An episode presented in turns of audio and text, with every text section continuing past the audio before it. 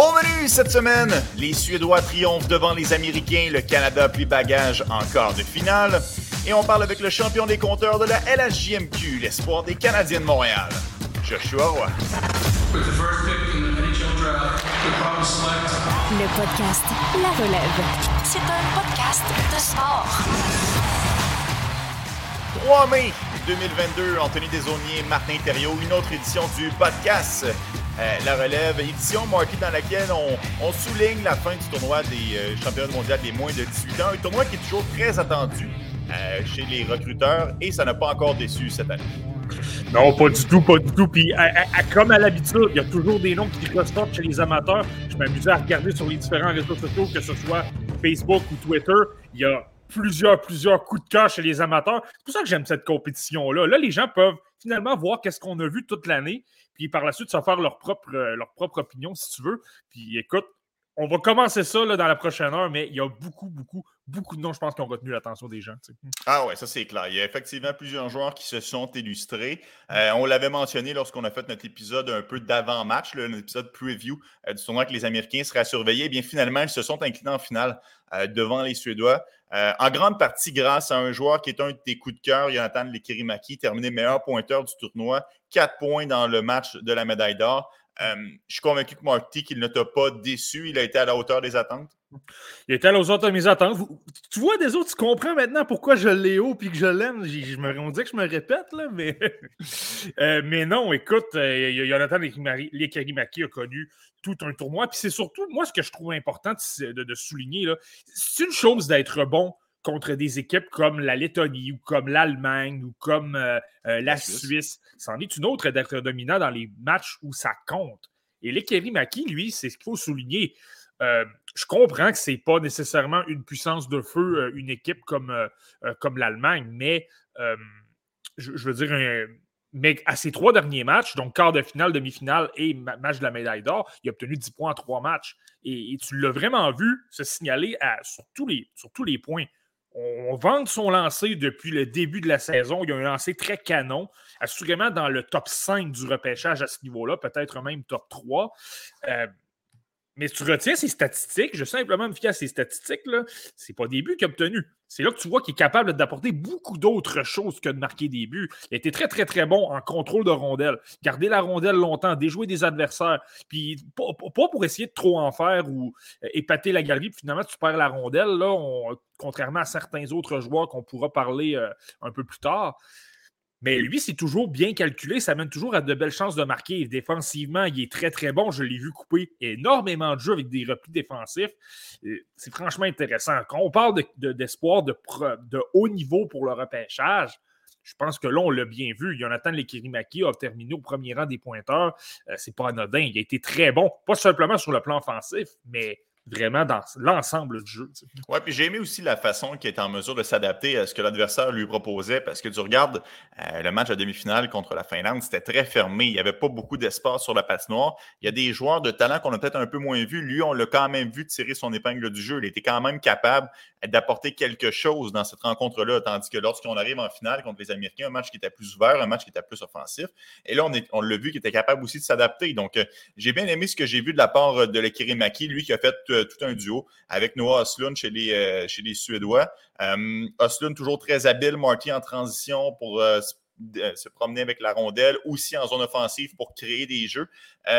je sais que ce n'est pas ton préféré. Est-ce qu'il a quand même gagné certains points à tes yeux ou c'était un peu à ce à quoi tu t'attendais dans le cas de Noah Oslund? Un petit peu, mais je veux, simplement rajouter que par rapport aux Suédois, puis ça vaut pour les Kirimaki également, là, un aspect qui est très intéressant, et c'est pourquoi que le mondial des moins de 18 ans, c'est une compétition importante pour être capable de comparer avec certains autres espoirs du repêchage 2022. Euh, et c'est le match contre les Américains. Les Américains présentent un style nord-américain et surtout cette année, il y a beaucoup de joueurs physiques. Mhm. Des Roger McRorty, des Cutter Gauthier, des, euh, euh, même Logan Cooley, même s'il est peut-être un peu plus petit, c'est quelqu'un qui, qui, est quand même bon dans les coins. Euh, ça, ça montre une dimension intéressante qu'on n'a pas nécessairement vu en Europe d'un gars comme, comme les Kerimaki ou même Ostlund. Lorsque ça s'est mis à être plus corsé et à brasser un peu plus d'avantages, on a pu voir qu'un Lekirimaki s'est signalé à ce niveau-là moi, je trouve que ça, c'est très, très, très encourageant. Tu peux donc dire que dans un calibre de jeu nord-américain où c'est un peu plus restreint, où il y a plus de batailles le long des rampes et tout ça, ben, forcé d'admettre que je pense qu'il est capable de se débrouiller. Et ça, c'est très, très, très rassurant dans son cas. Par rapport à Noah Osklund maintenant, euh, je te dirais, euh, tu n'as pas le choix de considérer le fait qu'il a d'excellentes mains. Là. Il a créé des jeux, euh, des, bijoux tout le long du tournoi. Il y a plusieurs jeux qui ont fait les, qui pourraient faire les faits saillants des différents bulletins de nouvelles. Là. Son, but, son but en finale contre, contre les États-Unis, le but, je ne me trompe mhm. pas, qu'il a fait 2-1. Exact.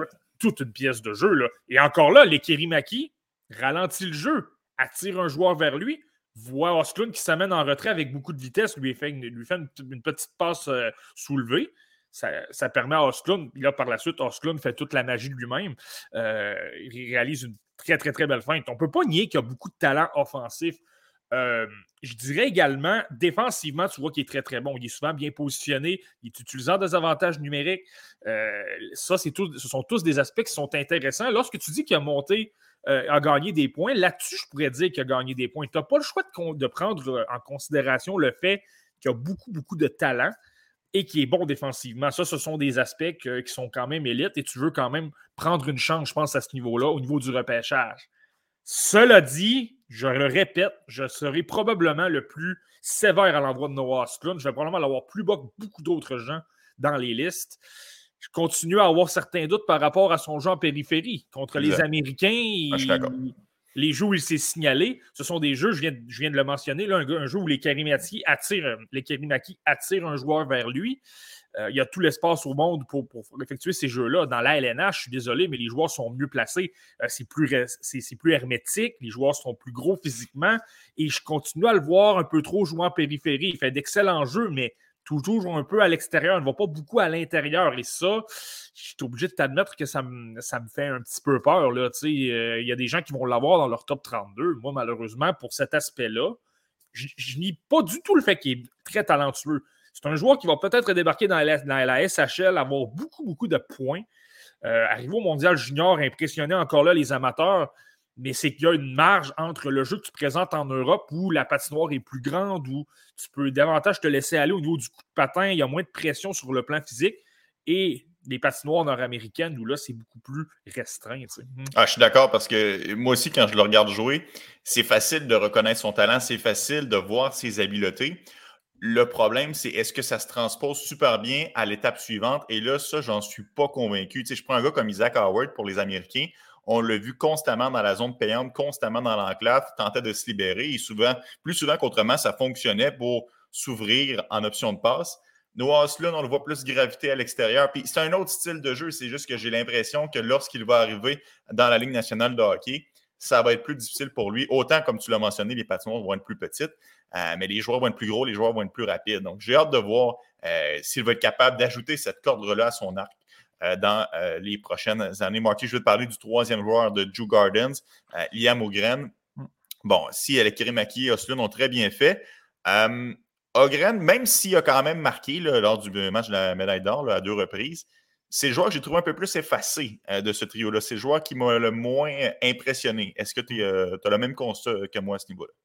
Ben, je pense que si tu prends le jeu, le, jeu d'ensemble et présenter des chances de marquer, dominer l'adversaire et tout ça, euh, je suis d'accord avec toi. C'est peut-être lui qu'on a moins vu. Mais sur le plan LNH, là, pour euh, euh, analyser un joueur et dire OK, ce joueur-là peut atteindre la LNH, je te dirais qu'il a gagné des points, moi. Moi, c'est un joueur que je te dirais dans les alentours du milieu de la saison, j'étais vraiment pas certain. C'est quelqu'un que je n'avais pas dans mon top 32, qui était. je voyais des. Je voyais pas beaucoup de jeux offensifs, si tu veux. Là. Je le voyais travailler très, très fort et je voyais son gabarit. Je jouais des matchs avec Joe Gardens dans la, dans la SHL contre des hommes. Euh, je trouvais qu'offensivement, il en manquait un peu. Je me disais, écoute, est-ce que c'est un joueur de troisième trio en devenir, là, parce qu'il n'y a pas vraiment de, euh, talent offensif? Euh, mais dans ce tournoi-là, j'ai aimé davantage ce que j'ai vu. Le calibre est peut-être un petit peu moins fort, le rythme de jeu est moins rapide. Ça, ça va aider davantage un joueur comme Liam Eugren. Et je pense qu'on l'a vu justement à ce niveau-là. Il a été très bon il est beaucoup plus gros que les trois autres. C'est beaucoup plus lui qui va travailler en fond de territoire, qui va protéger la rondelle, qui va ensuite remettre un, défenseur à la pointe. Euh, il va y aller pour des jeux simples, mais il est quand même capable d'avoir d'excellentes mains. Il il est quand même capable d'avoir une certaine créativité. Et je l'ai vu travailler fort lors de matchs importants contre les Américains. euh, il a quand même bien paru, là. c'est bien, bien, signalé.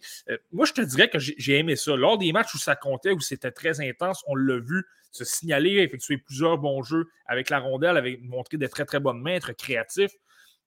Et là, je te dirais qu'il a peut-être gagné des points à ce niveau-là. Je me dis, au minimum, c'est quelqu'un qui va travailler très fort, qui peut être sur un troisième trio et se signaler. Mais là, je commence à voir peut-être même un potentiel top 6 parce que justement, on commence à voir. Moi, j'ai vu, moi du moins, j'ai vu davantage de, euh, de, choses dans son jeu offensif. Là, je te dirais dans mon top 32, on, euh, je vais repenser à tout ça, mais il va peut-être. Euh, il y a des bonnes chances qu'il soit là. Intéressant, Marty.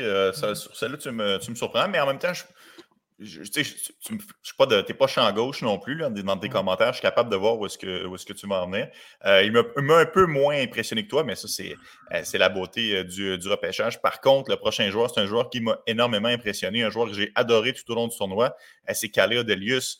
Euh, Delius, j'adore. Contrairement à ce que j'ai dit pour Noah Sun, je trouve que toutes les qualités qu'il présente, ce sont des choses qui se transposent super bien dans la Ligue nationale. Toujours la tête bien haute, excellente passe en transition, bonne première passe. Pas, euh, pas quelqu'un qui panique lorsqu'il y a de la pression sur lui. C'est un défenseur qui me semble très fiable, pas nécessairement le défenseur le plus sexy, mais je pense qu'il va être capable d'apporter beaucoup d'eau au moulin à l'équipe qui va le repêcher dans la Ligue nationale. Oui, mais très, très bon. Tu sais, je t'avais parlé à un moment donné. Écoute, je pense que c'est le meilleur défenseur de la Suède. On commençait à parler d'Elias Salomonson, peut-être pour le, le, le, le, euh, le chauffer le chauffer, si tu veux, à titre de meilleur défenseur.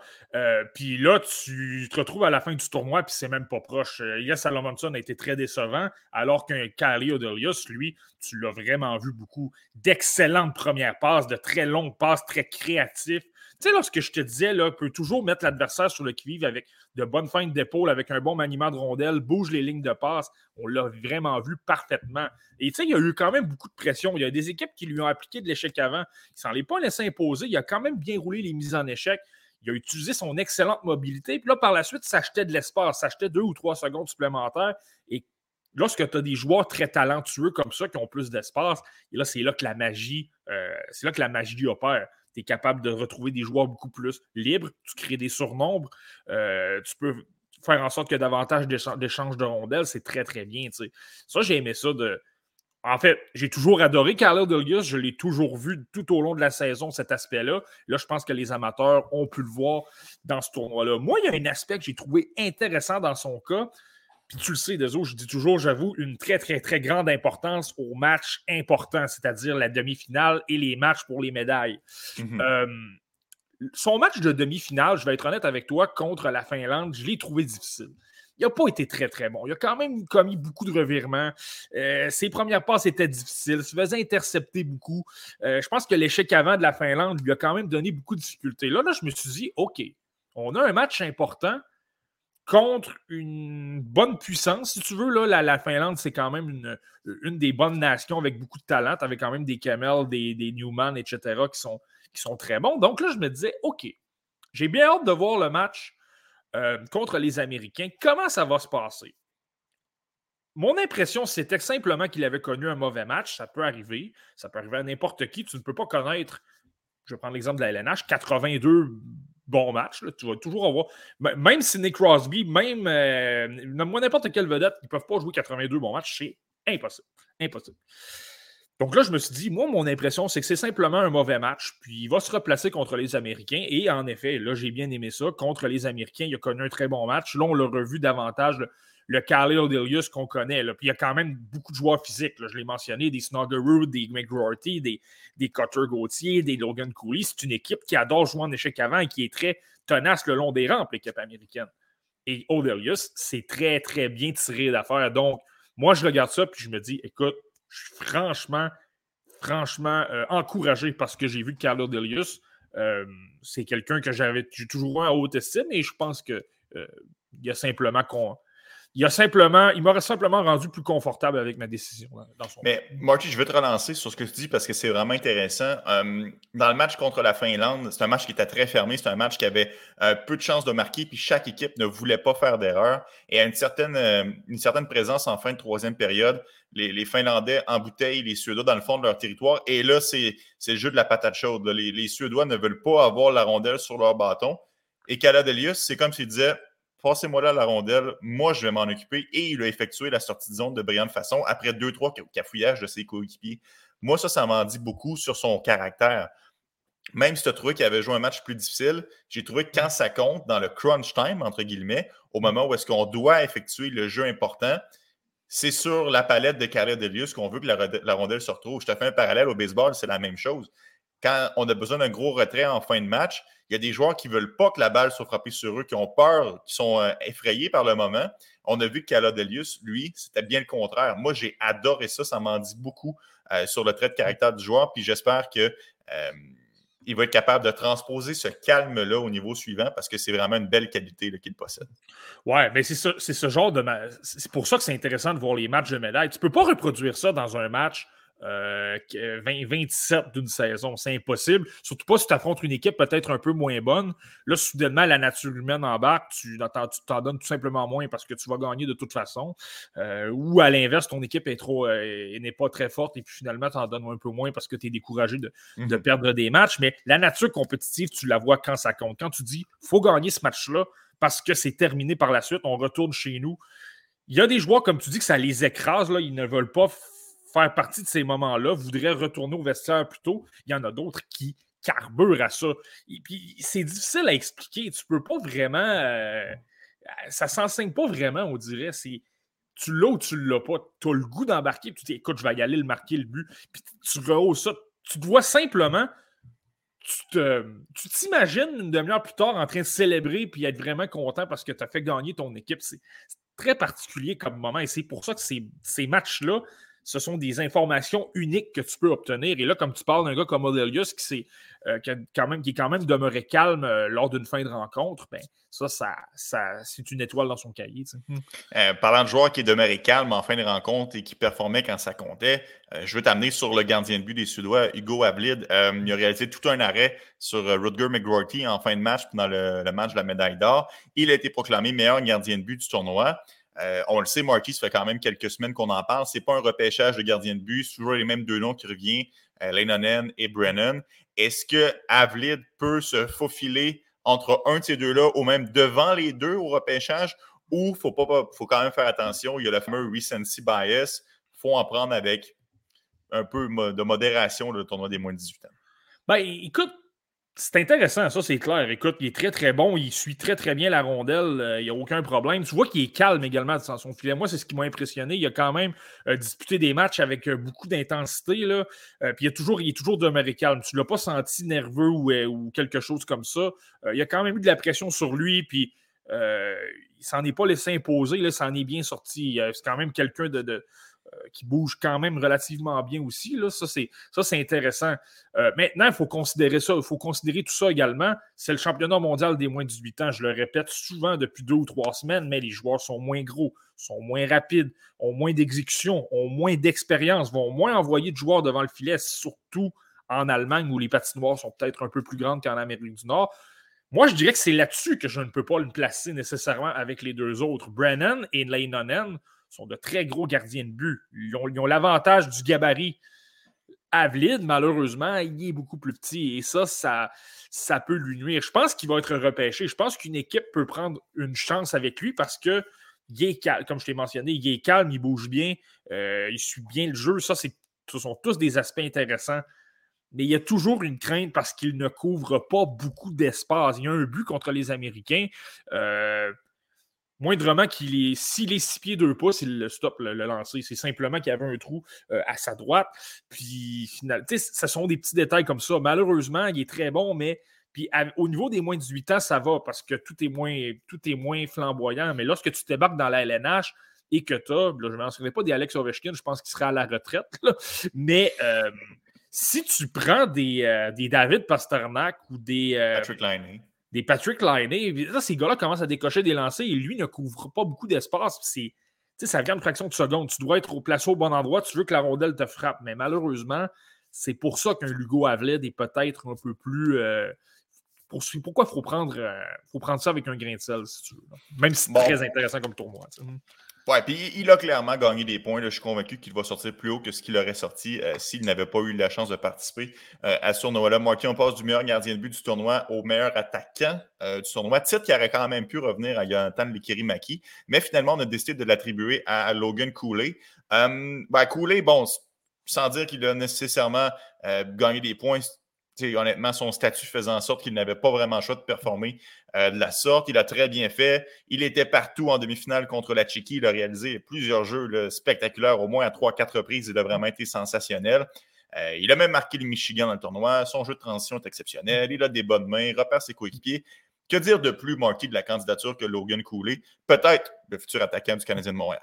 Son Michigan, c'est quelque chose parce que je ne regardais pas, je regardais pas nécessairement le match contre la Lettonie. Je, j'écoute la télévision, je, change de, je change de poste. Finalement, je tombe sur lui.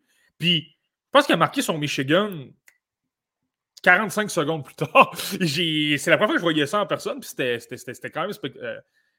Euh, habituellement, j'ai toujours vu ça dans des faits saillants, là, mais là, de le voir euh, en personne et d'être surpris de ça, de ne pas t'y attendre, c'était quelque chose. Mais bon.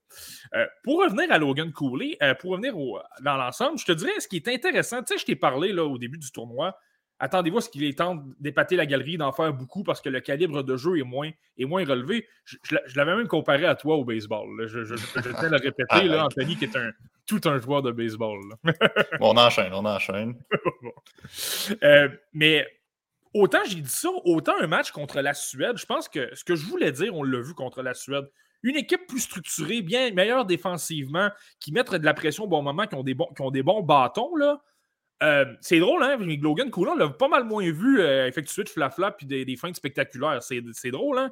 C'est là que je parle d'un joueur intelligent. Il le faisait contre des joueurs moins talentueux. Il se disait, écoute, ça, ça a beaucoup plus de chances de fonctionner. Ils ne sont pas nécessairement euh, à l'aise au niveau du bâton, etc. Donc là, il, tentait, d'en faire davantage et ça fonctionnait. Alors que là, si tu analyses ça, tu dis, bon, écoute, dans la LNH, ça ne fonctionnera jamais. Mais lui-même le sait. Et la preuve, c'était contre la Suède. Il a, joué, il a tenté beaucoup de moins de jeux comme ça, davantage dans les coins, davantage simple, de simple remise à un défenseur ou un coéquipier qui était tout près. C'est là que je parle d'un joueur intelligent, de quelqu'un qui a un sens du hockey. Tu es capable d'évaluer les joueurs contre qui tu, euh, affrontes. Et là, tu es capable de dire écoute, je ne vais pas tenter ce jeu-là. C'est moi ce qui, me laisse penser qu'un Logan Cooley dans la LNH, lorsqu'il va débarquer contre des joueurs plus talentueux, avec de meilleures couvertures défensives, ben, il va simplement pas faire ces jeux-là. Il est capable, il a d'excellentes mains. À l'occasion, si ça se présente, il va sortir un jeu qui va faire les faits saillants, puis euh, on va le mettre partout dans tous les bulletins de nouvelles. Mais si ça ne se présente pas, il ne le fera pas. Ça, c'est le signe d'un joueur franchement intelligent. C'est pourquoi je l'ai deuxième et c'est pourquoi, honnêtement, ça vaut la peine de le considérer pour le premier rang, même si je ne suis pas en train de dire que je le placerai premier. Mais c'est là que tu vois. moi, le match contre la Suède, au-delà de tout ce qu'il a montré, parce que ça fait longtemps que je le vois jouer, Logan Cooley, il ne m'a pas vraiment surpris. Là. Mais sur cet aspect-là, je pense que là, les gens ont pu voir un peu ce que je voulais dire. Ben oui, parce que tu parles, Marky, de, qui n'est pas nécessairement promis dans ta liste à toi, mais par contre, de plus en plus, euh, on entend son nom circuler comme étant celui qui pourrait déloger Shane Wright euh, au sommet euh, du repêchage. Et là, on a justement une question de Samuel qui te demande, Marty, avec les récentes déclarations à l'endroit de Shane Wright, à combien tu les chances que Wright ne devienne pas le meilleur joueur de son repêchage, même s'il est repêché premier? Donc, on se projette dans 5-10 ans. C'est quoi les chances que Shane Wright ne devienne pas le meilleur joueur du repêchage? À mon sens, c'est élevé parce qu'on ne le sait jamais. Des fois, tu peux avoir un joueur comme Jason Robertson qui sort beaucoup plus loin et qui devient euh, un, talent hors pair. Donc, c'est difficile de se projeter et de dire que Shane Wright va être nécessairement le meilleur joueur. Selon toi, Marty, c'est quoi le pourcentage? Ben, veux-tu choix honnête? Honnêtement, je pense que les chances sont très élevées. Ça peut être ah. dans, les, dans le 75-80 parce, que, parce que Shane Wright, la raison pour laquelle il est classé meilleur espoir, c'est qu'il est très sûr. Tu sais que ce gars, c'est un, joueur de la LNH. C'est sûr à 100% Il ne, ratera pas son coup à moins d'une blessure. Il est très complet, il est très bon défensivement, il a tout un lancé, il a un sens offensif, il a un coup de patin. il a tout. Tout, tout, tout. Il est bon sur le 200 pieds. Euh, puis là, on l'a vu dans les séries de la, Ligue du Nord de l'Ontario. Il a marqué le but gagnant pour amener Kingston au deuxième tour. Euh, donc, tu sais, c'est un grand joueur. Mais de là avoir des qualités qui disent, qui peuvent dire que ça va devenir une super vedette là, parmi les meilleurs pointeurs de la LNH, Lui, pas nécessairement. Je viens de te parler de Logan Cooley. Juraj Slavkovski est un gros bonhomme de 6 pieds 4 pouces avec un excellent lancer. S'il se développe comme il se doit, peut devenir, peut avoir une meilleure carrière. Je le sais que ce n'est pas tous les gens qui adorent Joachim Kemmel, mais supposons que Joachim Kemmel devient un spécialiste de l'avantage numérique qui marque avec son excellent lancer. Euh, c'est quelqu'un qui peut devenir également un des meilleurs du repêchage malgré toutes ses lacunes. S'il corrige ses lacunes défensives, ça devient tout un joueur. Euh, là, je pourrais continuer comme ça. Kevin Korchinski montre de belles choses dans la, dans la Ligue junior de l'Ouest. S'il se développe comme il se doit, qui a un bon coup de patin et qui est intelligent, peut devenir un, des meilleurs défenseurs. Là, je pourrais continuer comme ça, parler de 15 ou 20 joueurs. Euh, Luca Delbel Belus, puis tous ces C'est pour, ça que je te dis que c'est assez élevé qu'il y a une possibilité que ce ne soit pas Shane Wright qui soit euh, le meilleur joueur dans quelques années. C'est pourquoi je parle d'un 80% Je pense qu'il y a un joueur qui va être repêché. Puis je le dis souvent aux gens, j'ai l'impression que cette année, ça c'est mon impression, je pense que dans 5 ans, on pourrait regarder le repêchage 2022 puis se dire le... je pense qu'on va être plus impressionné par les joueurs repêchés entre 11 et 20 que le top 10. Ça, c'est. Puis on verra qui va être repêché. Là. Mais moi, c'est une impression que j'ai. On, verra bien. Là. Mais c'est tout ça pour dire que de cette façon-là, je verrais très bien un.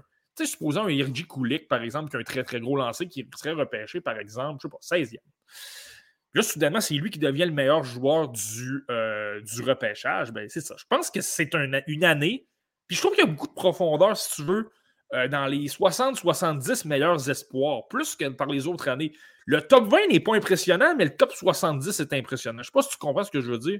Mhm. Pas beaucoup de joueurs très impressionnants comme en 2023, mais tous des joueurs à peu près sur le même pied. Beaucoup de gars qui ont les.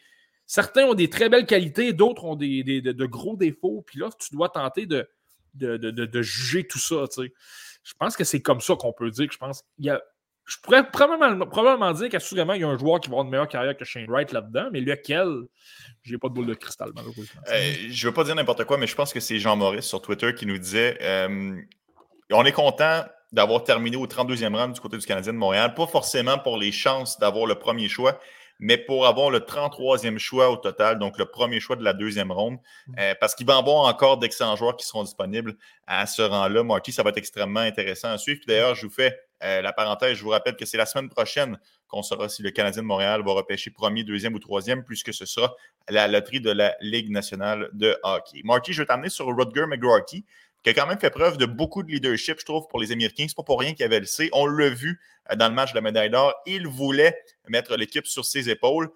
C'est rare quand même qu'il prenne des mauvais lancers. Je trouve que McGrorty a su capitaliser sur ses chances de marquer. Euh, oui, oui, tout à fait. Écoute, euh, Roger McGrorty, écoute, c'est. Euh, je vais être honnête avec toi, il a gagné des points. Tu sais, je l'ai souvent dit, c'est pas quelqu'un que j'aimais vraiment beaucoup tout au long de la saison. Mais écoute, premièrement, moi, peut-être finalement vendu. Tu sais, je voyais des gens qui disaient, écoute, moi, son coup de patin ne me dérange pas nécessairement.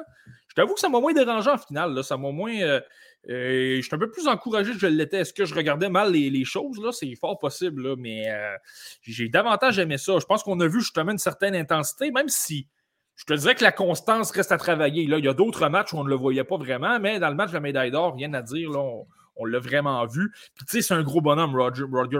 C'est quelqu'un qui va dans les coins, qui frappe vraiment très dur et il est quand même capable à l'occasion d'être créatif, de, de, de ben, c'est ça, d'avoir une certaine, pas nécessairement une vision de jeu, mais d'être créatif, tenter des jeux quand même un petit peu difficiles.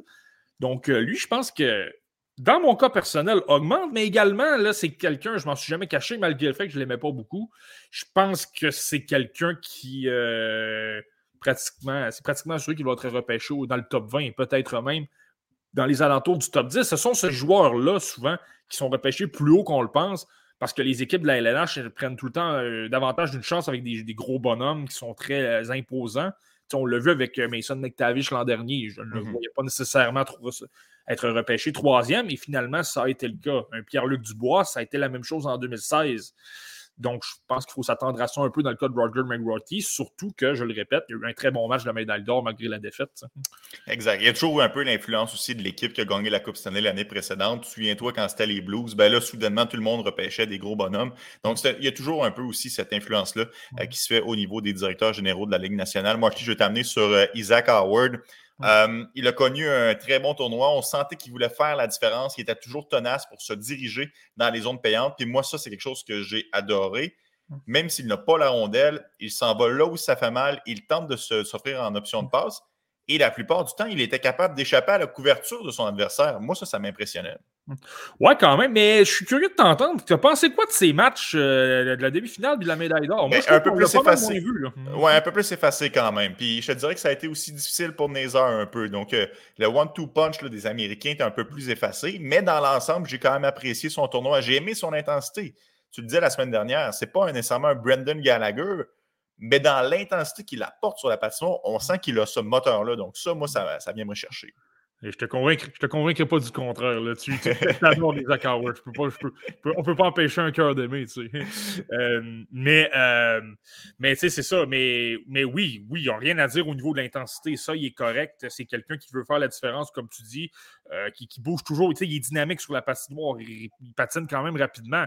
Mais je le répète, et j'ai encore vu ça même contre des équipes, là, écoute, il y a un match contre l'Allemagne, il y a eu un match difficile, même, je ne suis même pas certain qu'il y a eu un point dans ce match-là, puis ça s'est terminé. Euh, euh, ça, a été, je pense que ça s'est terminé 10 à 2. Là. Donc, c'était euh, dans le match de 13 à 3 contre la, Lettonie, même chose. On ne l'a pas vraiment vu beaucoup, malgré le fait que c'est un match, habituellement, tu peux obtenir des, des tonnes de points. Là. Mm-hmm. moi, je le répète, mais ça lui prend un joueur. Tu, sais, tu parles de Nazer qui a peut-être eu un, un match pas, pas désastreux, mais moins, moins flamboyant que, que, dans, que lors de d'autres rencontres.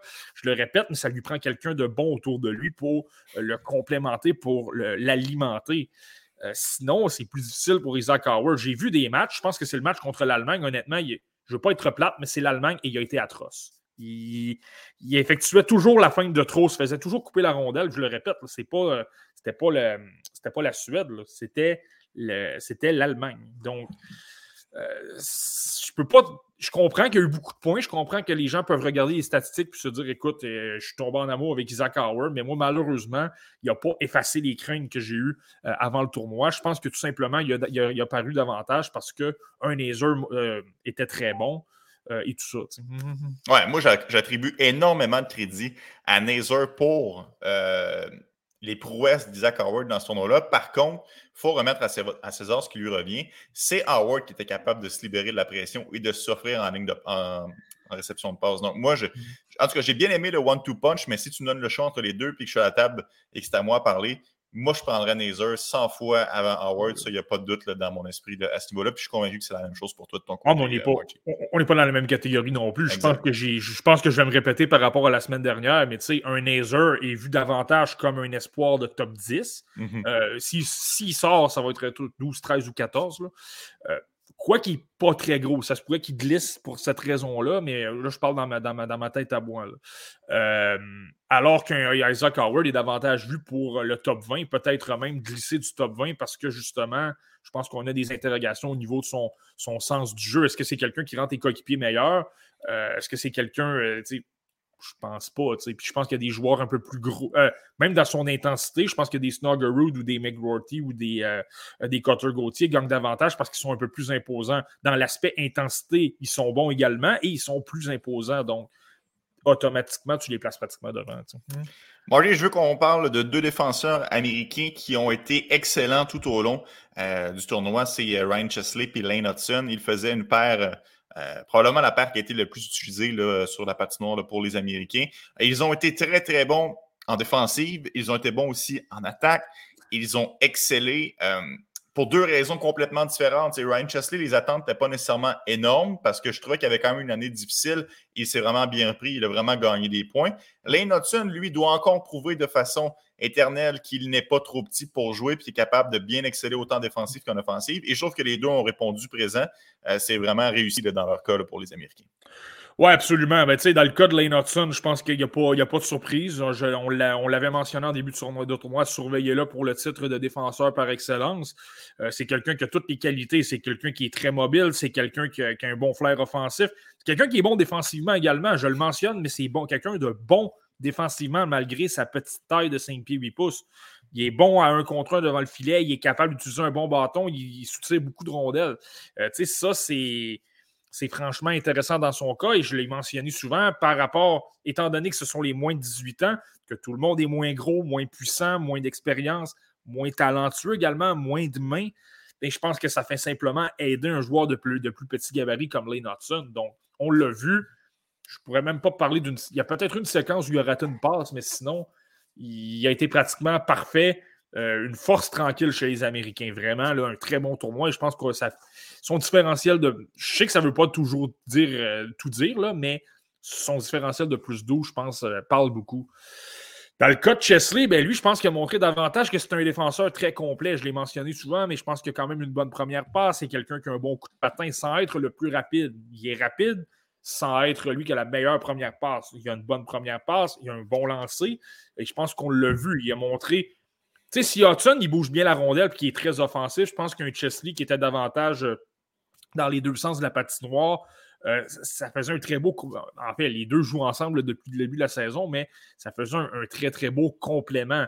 Je te disais, dans les derniers matchs, par contre, euh, Chesley a connu peut-être un peu plus de revirement. Moi, c'est toujours ce que j'ai surveillé. Là, lorsque je trouvais qu'il y avait peut-être un peu plus de pression, je trouvais qu'il commettait peut-être un petit peu plus de revirement. Là. Ça, je te dirais que ça, je vais. Euh, euh, ça m'a laissé sur mon appétit, mais je te dirais qu'il a quand même gagné des points parce que dans les autres matchs, je pense qu'il a quand même montré qu'il euh, avait de belles qualités, autant au niveau défensif qu'offensif.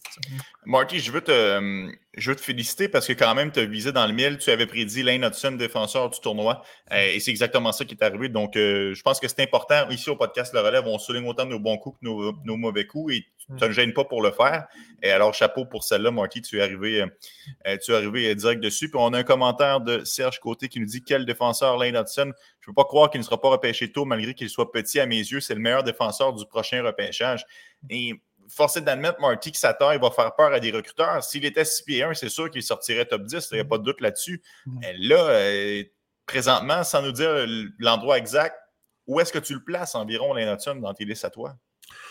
Ben, moi, Personnellement, dans ma liste à moi, je te dirais, il est très près de mon top 32. J'évalue beaucoup. Là, il y a beaucoup de joueurs qui bougent dans les listes. J'ai parlé d'un Eugran qui est là également. Euh, tu as un Owen Pickering. J'ai parlé de Salomonson. Lui, il descend. Donc là, c'est de voir qui a, qui a qui est, qui est maintenant derrière euh, Hudson et qui est devant. Mais je l'ai pas mal dans ces alentours-là. Euh, tu sais, je l'ai souvent dit, moi, il y a toujours deux points que je surveille. Honnêtement, dans le tournoi, je n'ai pas détesté ce que j'ai vu sur ces, ces deux aspects-là. Moi, c'est ce que je surveillais dans son cas. Euh, sur le plan physique, comment il se débrouille. Il s'est bien débrouillé, écoute, mais c'est un peu normal, comme j'ai mentionné, tout le monde est un peu plus petit, tout le monde est moins fort. Donc, c'est normal que ça s'est bien déroulé, ça ne me rassure pas nécessairement. mais sur le plan de la vitesse, par contre, lors du match de la médaille d'or contre la Suède, les Suédois, c'est que ce sont quand même de. Traditionnellement, là, ce sont des joueurs avec d'excellents coups de patin. Et là, il était capable de suivre. Il ne se faisait pas déborder. Suivait quand même bien. J'ai toujours vanté son explosion, peut-être un peu moins sa vitesse de pointe.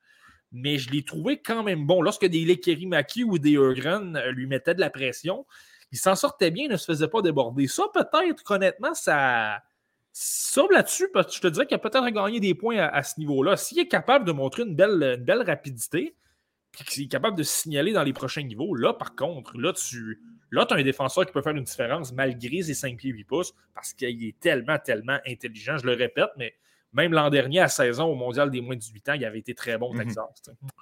Ça sera effectivement à surveiller dans son cas. Marty, avant d'enchaîner, je veux juste rappeler euh, que dans une vingtaine de minutes, un peu plus tard à l'émission, on aura Joshua Roy, l'espoir des Canadiens de Montréal, qui sera avec nous. Donc, évidemment, c'est à ne pas euh, manquer. Marty, euh, évidemment, du côté canadien, c'est une déception.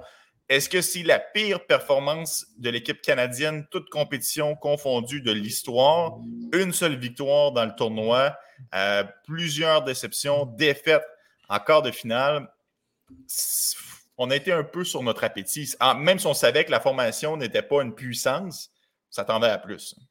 Euh, ben, écoute, pire, pire compétition de toute l'histoire d'Hockey Canada, peu importe les niveaux, ça, c'est peut-être un peu fort parce que moi, je me souviens d'une année d'équipe Canada Junior, je pense que c'était en 98, euh, où ils ont été éliminés en quart de finale. Il n'y a rien qui fonctionnait et il y avait euh, d'excellents joueurs. Je pense que tu avais des, Vincent Le Cavalier ou euh, des joueurs comme ça. moi, je te dirais que celle-là, celle-là, elle est dure à battre, mais assurément que c'est, pas c'était pas une bonne édition pour le Canada. On pouvait un peu le, le prévoir. Par contre, je te dirais, ce qui est décevant, c'est de voir qu'un Connor Bedard ou un Adam Fantilli euh, n'a pas pris davantage les, les, les, reins de cette équipe-là, puis ça a fait la différence par lui-même, de gagner des, matchs par lui-même. Il y a le match contre l'Allemagne, mais il n'y en a pas eu d'autres. Attends un peu, Marty. Tu dis justement qu'ils n'ont pas pris les rênes de cette équipe-là. Moi, j'ai trouvé justement que Connor Bedard, de par son statut, de par le fait qu'il était capitaine, a tenté de trop en faire sur la patinoire. As-tu ressenti ça que des fois, ne faisait pas confiance à ses coéquipiers, il allait parfois de manœuvres individuelles et ça ne fonctionnait pas? Oui, absolument, absolument. Écoute, le, match contre les contre la Tchéquie, tu sais, le match qu'on a fait, là, notre dernier hmm. podcast était après ce match-là. Je l'ai mentionné, je trouvais qu'il en faisait trop. Je trouvais qu'il euh, c'est ça, il tentait de faire des feintes à l'emporte-pièce et les Tchèques l'ont bien prévu. Ils ont fermé la ligne bleue, puis ils lui donnaient le moins d'espace possible et là, il perdait constamment la rondelle. Mais ça, c'est de sais, on le sait que Connor Bedard, il est très bon. Il va être repêché premier en 2023. Ça va être un joueur extraordinaire. Je pense que là, il est allé à l'école dans ce tournoi-là d'essayer de trop en faire, c'est pas toujours bon, même si les joueurs ne sont pas toujours très talentueux autour de toi, même si tout le monde le sait que tu es le meilleur joueur et de loin de l'équipe. Je pense qu'il va avoir appris de tout ça. Il va analyser comment il a, disputé ce tournoi-là, puis il va se dire OK, je dois davantage être un joueur d'équipe, davantage faire confiance à mes, à mes coéquipiers autour de moi.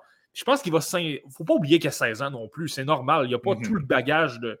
Il n'y a pas le bagage qu'il va avoir à 30 ans. C'est impossible. Donc, je pense que c'est simplement de la bonne expérience qu'il va transposer, même si ça s'est euh, plutôt mal terminé. Euh, je, vais, je, vais, le dire comme ça. Oui, il y a quand même 7 points en 4 rencontres. J'enlève rien à ce qu'il a apporté sur la passe noire. Il a fait des jeux exceptionnels. Il a réalisé des gros buts. Les buts qu'il a marqués pour la plupart, ce sont des buts spectaculaires. C'est juste que parfois, on sentait qu'il y avait un manque de confiance euh, envers ses coéquipiers. Puis comme tu l'as dit, ça, c'est une leçon. Puis un autre qui va tirer une leçon, c'est Adam Fantilli. Euh, dans le match qu'ils ont finalement été éliminés, il est responsable du but gagnant de Joachim Kemel en prolongation, alors qu'il fait euh, une passe par arrière, une passe en retrait, si tu veux, à l'aveuglette. Et là, Joachim Kemel passait par là. Il a, marqué le but gagnant en prolongation, en échappé. c'est un autre joueur qui, on en entendait beaucoup de lui. Il a bien fait il apprend de l'expérience et l'année prochaine, il reviendra deux fois plus fort. Ouais, c'est la même chose parce que lui, je pense qu'on l'a vu. Je pense qu'on a vu, a vu son talent. Il a d'excellentes mains, il manœuvrait bien en zone restreinte, il faisait des passes qui étaient très, très, très difficiles à effectuer. Euh, il avait un flair pour le filet, c'était indéniable. Avec Connor Bedard, c'était le seul gars de, talent vraiment vedette que tu avais dans cette équipe-là. Euh, mais maintenant, il a commis peut-être un peu trop d'erreurs. Puis ça, ça a été dans tous les matchs du tournoi, pas simplement euh, cette erreur-là contre, contre la Finlande et sur le but de Joachim Kamel. Il a commis des erreurs comme ça tout le long du tournoi. C'est correct, il a 16 ans seulement. C'est quelqu'un qui évolue au niveau de la USHL également.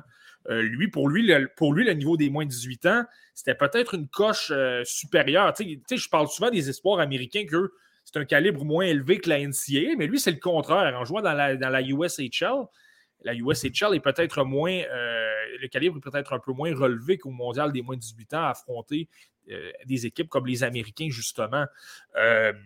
Euh, donc, encore là, lui, je pense que c'est de l'expérience également. Ne pas toujours trop en faire, y aller pour le bon jeu, etc. même que ce soit au niveau offensif, il va travailler tout ça également. Je ne suis pas inquiet, je continue à l'adorer. Je l'ai tellement vu souvent, je ne sais pas ça va m'en prendre beaucoup pour me dire écoute, ce joueur-là n'est pas spécial. Mhm. Euh, mais, euh, mais je pense qu'il est allé à l'école lui également. C'est ça, au niveau des revirements. Là, parfois, il en faisait peut-être un peu trop, puis ça a fait mal quand même de plusieurs fois au Canada. Exact. Euh, Marty, évidemment, on ne parlera pas du Canada longtemps, puisqu'on en a parlé beaucoup. Et depuis la dernière fois qu'on s'est parlé sur cette tribune, ils n'ont disputé qu'une seule rencontre. Mais la semaine dernière, tu m'as chicané parce que je ne t'ai pas lancé la balle sur Braden Sherman, un de tes coups de cœur. Donc là, Marty, je me reprends. Je veux t'entendre sur cet attaquant. Euh, mais écoute, j'aime bien, j'aime bien Brandon Sherman. Puis tu sais, on s'entend, c'est pas quelqu'un pour mon top 32, peut-être même pas le top, le top 64. Euh, c'est quelqu'un d'avantage pour les rondes ultérieures, une troisième ou quatrième tour, cinquième tour, par exemple. Mais je déteste pas ce que je vois du tout dans son cas. Tu sais, c'est c'est quelqu'un qui travaille toujours très fort. Il, est toujours, il joue toujours à l'intérieur. Il ferme toujours bien le centre. C'est quelqu'un qui comprend très, très bien le, jeu, je trouve. Toujours impliqué, toujours impliqué dans les batailles. Il gagne beaucoup de batailles également. Il est très bon en relance. Il effectue une passe très rapide et tu le sais, je le mentionne souvent. L'exécution au niveau des passes du rythme, c'est vraiment la meilleure chose qui se transpose à la LNH avec une bonne compréhension du jeu. Et de temps à autre, je le voyais créer des choses parce qu'il se rendait au filet, parce qu'il est intense. C'est pas le joueur qui a les mains à Adam Fantilli, par exemple, mais je trouve que c'est quelqu'un de tenace. Moi. C'est quelqu'un que j'aimais bien dans la USHL. Lui, c'est euh, pas la USHL, la WHL. Lui, ce qu'il faut comprendre, c'est qu'il évoluait probablement avec l'une des pires équipes de la, Ligue. les, Royals de Victoria, c'est pas une équipe qui a beaucoup de, talent. Il, était pratiquement. les matchs que j'ai regardés, il était tout seul. C'était le seul que tu pouvais voir. Il y a vraiment du talent. Et là, lorsque tu es tout seul, ben, c'est difficile d'avoir un joueur pour te complémenter. Euh, il y avait peut-être pour te faire une histoire courte, le meilleur pointeur, c'est Bailey Peach, les, partisans du Phoenix de Sherbrooke, qui attendent l'entrevue avec Joshua Roy avec impatience. Ça, ça, savent qui est. Là. Il, a, évolué quand même un petit peu avec euh, le Phoenix, est tombé, a été libéré, devenu un peu joueur autonome. Et c'est ce qui a fait en sorte qu'il est parti du côté de, la Ligue junior de l'Ouest. Euh, mais sinon, il n'y a pas d'autres attaquants. Il y a un défenseur, un espoir des Charges de San Jose, Gannon Larocque, mais sinon, il est tout seul, Braden Sherman. Et malgré tout, je trouvais que c'était le seul qui se signalait, qui travaillait très fort. Ça, je pense que c'est. Euh, je pense que ça, ça en dit beaucoup sur le joueur, malgré le fait qu'il n'est pas très, très bien entouré, qu'on le voit beaucoup. Euh, je trouve que c'est intéressant. C'est comme ça, parfois, que tu, peux euh, obtenir quelques vols, parce que sur le plan statistique, tu ne le vois pas nécessairement, mais il travaille très fort malgré le fait que son équipe n'est pas très bonne. Bon, Marty, euh, parlons de la Finlande, eux qui ont remporté la médaille de bronze. Euh, évidemment, qui dit Finlande dit Joachim Kamel. On en a déjà un peu brièvement parlé dans le podcast. Euh, c'est indéniable. Ce joueur-là a lancé des poignets absolument sensationnels, probablement un des meilleurs du prochain repêchage. Cependant, je le disais un peu plus tôt, j'avais l'impression que quand le match était serré contre la Suède, je ne parle pas de serré en termes de pointage, mais je parle de serré en termes de couverture, j'avais l'impression qu'il était un peu plus effacé, Kamel. Est-ce que tu as eu cette impression-là, toi aussi, de ton côté? Ben, en fait, je pense qu'on a simplement vu, justement. Euh, j'ai pas été énormément surpris du jeu de Joachim Kemmel. Je te dirais qu'il a fait. Il a présenté pas mal ce que je m'attendais. Il a un excellent lancer sur réception. Il est très, très, très. Euh, euh ça, très puissant son lancer. Il est capable de déjouer n'importe quel gardien. Et le Canada avait beaucoup de problèmes en avantage numérique. C'est pas un hasard si Kemmel euh, a eu un très bon match contre le Canada qui avait beaucoup, beaucoup de difficultés avec euh, c'est ça, à court d'un homme. la, défense, était atroce. Ce n'est pas, une surprise. Autant, ce n'est pas une surprise de le voir un peu plus effacé contre la Suède. Les Suédois, traditionnellement, ce sont de bons joueurs dans les deux sens de la patinoire. Essaie de me nommer un Suédois qui n'est pas bon défensivement. Tu peux peut-être en trouver un, là, mais ça va être. Je ne suis même pas capable de t'en nommer un. C'est dans l'ADN des Suédois d'être bons défensivement. Donc là, un joueur comme Kemel, la couverture peut-être un peu plus serrée, c'est normal qu'il laisse peut-être moins aller un peu son lancer. Euh, quoi qu'il en soit, je pense qu'il y a quand même des choses intéressantes. J'ai entendu des commentaires qui disaient que c'était un, Mike Hoffman 2.0. Ça, je trouve que c'est un peu sévère. Il est un bon lancer, il n'est pas le meilleur défensivement. Je comprends ce qu'on veut dire par là. Il n'est pas très bon défensivement. Euh, il manque de constance à ce niveau-là. Mais je le trouve beaucoup plus impliqué qu'un Mike Hoffman. Euh, Joachim Kemmel est capable d'aller dans les coins, d'appliquer de bonnes mises en échec, capable de gagner des batailles. Et moi, lors du match de la médaille de bronze, c'est ce que j'ai aimé contre la Tchéquie. Il a obtenu deux buts, une aide, mais tu devrais voir les jeux qu'il a fait. son fameux lancer sur réception, il n'y a eu aucun point grâce à ça. Euh, premier but, devant le filet, fait dévier un lancer. Donc là, tout de suite, tu peux voir qu'il est capable, à l'occasion, de varier son attaque. On dit qu'il est mhm. unidimensionnel et qu'il décoche simplement des lancers sur réception. Je pense qu'il est jeune, il a 17 ans. Je pense qu'il est capable de travailler d'autres aspects. Et là-dessus, ben, on l'a vu, il est allé au filet, fait des vieux un lancer. Euh, le deuxième but, même chose. C'est le troisième joueur dans le schéma offensif. Euh, est positionné devant le filet, récupère une rondelle libre, un bon vieux but, euh, un garbage goal en anglais qu'on peut dire. Là. ça aussi, c'est intéressant. Là, si tu vois qu'il est capable de marquer de d'autres façons, c'est ça, moi, que je trouve peut-être intéressant chez Joachim Kemmel. Et, là, et son aide, ben, euh, il a alimenté euh, son centre, la Silla. Euh, il a gagné une bataille dans le coin. Il a, il subtilisé, la, rondelle à un check. Puis il l'a remis tout de suite à, son coéquipier. C'est ça, ce sont toutes des petites qualités qu'on peut voir. Mais de l'autre côté, comme tu dis, la couverture est plus serrée, tu ne le vois pas beaucoup. C'est quelqu'un qui, je trouve, son, son sens du hockey manque il ne prend pas toujours les bonnes décisions sur la patinoire parce qu'il n'analyse peut-être pas bien le. ne lit pas bien le jeu euh, autour de lui. Donc, euh, quand je te dis qu'ils ne m'ont pas surpris, moi, je trouve qu'ils m'ont montré pas mal les, mêmes choses. dans, ma liste, le risque de ne pas bouger beaucoup. Comme je te dis, moi, j'ai. Ce que je, m'attendais, je l'ai eu dans le cas de Joachim Kenneth. Oui, parce que sans dire que c'est un joueur unidimensionnel, il a quand même d'autres outils mais ce ne sont pas des qualités exceptionnelles non plus. on parle toujours qu'un euh, joueur qui a une qualité exceptionnelle, c'est là-dedans qui va se démarquer. C'est une évidence que lui, c'est son lancé.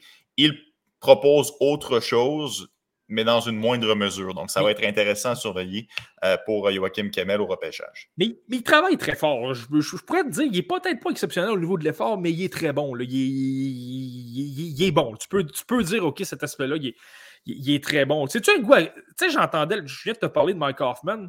Moi, c'est tu à qui je, sans comparer les styles, je ne comprends pas du tout le même joueur, là, mais j'ai le goût de penser que est-ce qu'il peut avoir un. Est-ce que ça peut ressembler un peu à Alex Galchenyuk? Je vais y aller comme ça. Dans le sens, là, il est capable de. C'est pas un manque d'effort le problème. Dans le cas de Galchenyuk, ça n'a jamais été un problème, l'effort. Manque de compréhension du jeu. C'est la compréhension du jeu. C'est de la façon qu'il se place, c'est de la façon qu'il couvre euh, ses joueurs. De temps en temps, ça va bien, de temps en temps, il est tout croche, puis ça donne une occasion de marquer. C'est ça. Puis Galchenyuk avait un excellent lancé, euh, a un excellent lancé également. Euh, puis je pense que les Canadiens de Montréal ont raté leur coup au niveau du développement. Si on l'avait mieux encadré, mieux développé, qu'on lui avait fait plus comprendre au niveau de la compréhension du jeu, comment se placer, des petits détails comme ça, je le dis souvent, mais moi, le jeu défensif, je trouve que c'est le c'est l'aspect le plus facile à corriger. Si on avait travaillé davantage à ce niveau-là avec lui, je pense qu'on n'aurait pas le Galchenyuk qui a de la difficulté à jouer avec les Coyotes de l'Arizona. Mhm. On aurait un Galchenyuk qui aurait continué de marquer 30 buts régulièrement, qui serait dominant. Moi, c'est comme ça que je vois Kemel. C'est pour ça que je dis, je pense que c'est un choix très risqué parce qu'il y a une chance qu'une équipe rate son coup avec lui. Mais si tu fais les choses de la bonne façon, que tu l'encadres avec de bons vétérans, moi, j'ai le goût de penser que c'est là que tu peux peut-être avoir quelque chose d'intéressant parce que là, il va y avoir quelqu'un qui va l'encadrer comme il faut et vraiment travailler sur ses énormes faiblesses parce que je ne m'en cache pas, là, les faiblesses sont, sont évidentes, là, ça c'est clair. Mais c'est ça. Je pense que ça va vraiment dépendre beaucoup de l'équipe. Tu sais, pour les poolers, là, ça va dépendre beaucoup de l'équipe qui va le sélectionner, je pense. C'est ça. L'organisation va avoir un gros mot à dire dans le développement euh, de Joachim Kemel et on va lui souhaiter qu'il tombe dans une organisation qui soit en mesure de l'encadrer pour travailler justement sur ses lacunes, pour ne pas qu'il connaisse la carrière d'Alex Galchenyuk sans lancer flèche, évidemment, à l'ancien joueur des Canadiens de Montréal. Marky, je veux te parler de Yannick Newman. Euh, on parlait de coffre à outils. Lui, c'est un joueur qui propose plusieurs belles choses. Je trouve qu'il a créé plusieurs bons jeux, se place bien, se déplace bien, des bonnes mains, un bon lancer. C'est un joueur qui en offre beaucoup. Moi, c'est personnellement un des joueurs que j'ai aimé le plus dans le tournoi. Euh, ouais, puis tu sais, plus le tournoi avançait, meilleur il a été. Je pense qu'il est devenu confortable avec le. Tu sais, je te parlais du rythme de jeu qui est peut-être un peu moins. Euh, un peu moins relevé. La Ligue Mestis, c'est pas une très bonne ligne au niveau de la structure, c'est même endormant. Là. tu peux parler à plusieurs, personnes qui regardent cette ligue-là, puis c'est, c'est pas toujours plaisant à regarder, disons, au niveau spectacle. Mais, euh, mais forcé d'admettre que ce sont quand même des hommes et qui ont plus d'expérience que qu'au niveau des moins, de 18, des moins de 18 ans. Donc, je pense que là, tout soudainement, il s'est, il s'est Écoute, je suis quand même plus gros que tout le monde. Je suis quand même un, gros bonhomme. J'ai quand même un bon coup de patin. Je suis capable de laisser aller mon talent. Euh, puis, tu sais, écoute, son but contre la Suède, là, c'était, tout un but. Écoute, il rentrait à l'intérieur, une très, très belle feinte avec de bonnes mains, décoché un très, très gros lancer. La raison pour laquelle on parle de Yanni Newman comme un espoir intéressant, c'est cette raison-là. Maintenant, je te dirais, euh, encore là, là, la lecture du jeu, le, le, sens du hockey, si tu veux, l'intelligence sur la glace, je le vois peut-être moins dans son cas un petit peu. Puis c'est correct, c'est plus un style d'attaquant de puissance, donc va utiliser sa, sa, son gabarit, foncer au filet, protéger la rondelle. C'est surtout ça, ça c'est surtout ça sa grosse qualité. Tu sais. Euh, il, a, a, un très très bon lancer également. On l'a vu pas mal tout au long du tournoi. Mais de temps en temps, je te dirais qu'il prend des décisions peut-être un peu bizarres. Puis tu sais, même. Euh, j'ai déjà vanté son échec avant, là, il y a quelques, quelques mois, lorsqu'on avait parlé de la Liga, mais j'ai remarqué un détail, je trouve qu'il fonce beaucoup trop en ligne droite. Et lorsque tu as des défenseurs qui utilisent des feintes d'épaule pour euh, partir de l'autre côté et s'acheter de l'espace, écoute, ils passent souvent tout droit. Ça, c'est un détail que j'ai retenu. Là, je me dis, écoute, OK, c'est là que tu vois que son sens du hockey peut-être un peu euh, défectueux. S'il était meilleur à ce niveau-là, il arriverait peut-être avec un peu moins de vitesse, mais au moins le défenseur serait moins sur le qui-vive. En fait, il se débarrasserait de la rondelle, je ne sais pas par quel endroit, mais il se débarrasserait davantage de la rondelle euh, plutôt, que plutôt que de se débarrasser complètement de la pression et là d'avoir toute la patinoire pour euh, effectuer de, bonnes, de bonnes relances. Mais oui, c'est intéressant. Est-ce qu'il est est a gagné des points au point d'atteindre mon top 32? Je ne suis pas certain en raison de l'aspect que je viens de te nommer, mais demeure qu'il y a beaucoup, beaucoup de qualités qui peuvent faire en sorte que ça va devenir un coup de circuit. Hey, Marky, tu parles de top 32, probablement le joueur qui, aux yeux de certains partisans, a gagné le plus de points durant ce tournoi-là. Et c'est pour ça que je le disais un peu plus tôt, il faut faire attention avec le championnat, mondial des moins de 18 ans. Il faut en prendre et en laisser. Mais Yeri Kulik, Euh, Kulik, ça a été euh, un tournoi sensationnel. Il a remporté euh, le joueur le plus utile du tournoi, le MVP. Certains le placent même dans le top 10 au moment où on se parle sur Twitter. Euh, et c'est là que je dis qu'il faut en prendre et en laisser parce que mm. c'est pas un tournoi qui fait une carrière. Mais toi, est-ce que tu as été, je suis convaincu que tu as été impressionné de par les prouesses qu'il a fait sur la patinoire, mm. mais est-ce qu'il a grimpé drastiquement dans tes listes? Pas drastiquement. là, je vais, je vais tu vas comprendre ce que je veux dire par là, parce que je vois des gens qui l'avaient, même, même, certains gens qui, suivent vraiment beaucoup les espoirs, qui regardent des matchs vraiment à profusion. Je peux même parler des gars sur le hockey, qu'on salue d'ailleurs, mais ils regardent énormément de hockey. Même eux, comme il y, en a certains qui se disent euh, je l'avais deuxième tour, puis ils vont vraiment, vraiment monter beaucoup. Eux peuvent dire qu'ils vont monter drastiquement. Moi, je vais être honnête avec toi, je l'avais à tour du 21e ou 22e rang avant le début du tournoi. Donc, de là à dire que c'est une hausse drastique, je ne l'ai pas top 10 non plus. Euh, il, va monter, mais peut-être pas au point de monter de, de, 15 rangs non plus. Euh, euh, c'est ça, je te dirais. J'ai pas été surpris au niveau de son intensité. Il joue très très bien dans les coins, il gagne beaucoup de batailles. il joue comme un pro, je l'avais mentionné. Il joue, quand, même dans une équipe professionnelle en, en Tchéquie c'était normal de voir que les moins de 18 ans ne l'intimideraient pas à ce niveau-là. Puis je te l'avais dit, moi, ce que je voulais surveiller, c'était son jeu offensif parce que dans la, euh, Ligue de, de Tchéquie, on ne le voit pas nécessairement. C'est une ligue plus hermétique et les joueurs, ce sont des hommes. C'est plus difficile. Donc là, on allait le voir davantage. Ben là, ce qu'on a vu, c'est que tout un lancé sur réception. Ça, on ne le voyait pas nécessairement dans les rangs professionnels. Puis ça, c'est intéressant. Tu dis, OK, écoute, finalement, il y a pas mal plus d'attaques que je le pensais, pas mal plus créatif. Puis il y a un lancer canon là, euh, que tu peux placer pratiquement dans la catégorie des camels et des Lekeri Maki. Donc, c'est pour ça qu'il monte. Là, tu dis, oh, écoute, le côté offensif que je n'étais pas certain, là, je suis certain qu'il est capable d'en marquer des buts et il est très bon dans les deux sens de la patinoire. C'est pour ça que ça le fait, ça le fait grimper. Assurément top 20 maintenant. Euh, mais il est peut-être plus près de 10 que de 20, mais euh, ce sera de voir. Comme je n'ai pas encore fait mes analyses, donc je vais, je vais, je vais, je vais, sous-peser tout ça. Là. Vous avez remarqué que je ne suis pas chez nous encore, donc je vais, euh, je, vais analyser tout ça lorsque je serai, je serai de retour euh, dans la région de Montréal. Exact, puis euh, tu auras l'occasion de dévoiler tes listes un peu plus tard. Là, on le sait qu'on va dévoiler ça lorsqu'on se rapprochera du repêchage. Et Kulich était une des grosses raisons pour laquelle l'avantage numérique des Tchèques était canon, avait réussi à plusieurs buts tout au long du tournoi. En grosse partie aussi à ses coéquipiers, Edouard Chalet et Thomas Amara. Les deux Marty ont très bien fait. Euh, vraiment, l'avantage numérique était dévastateur en raison de ces trois joueurs-là, principalement.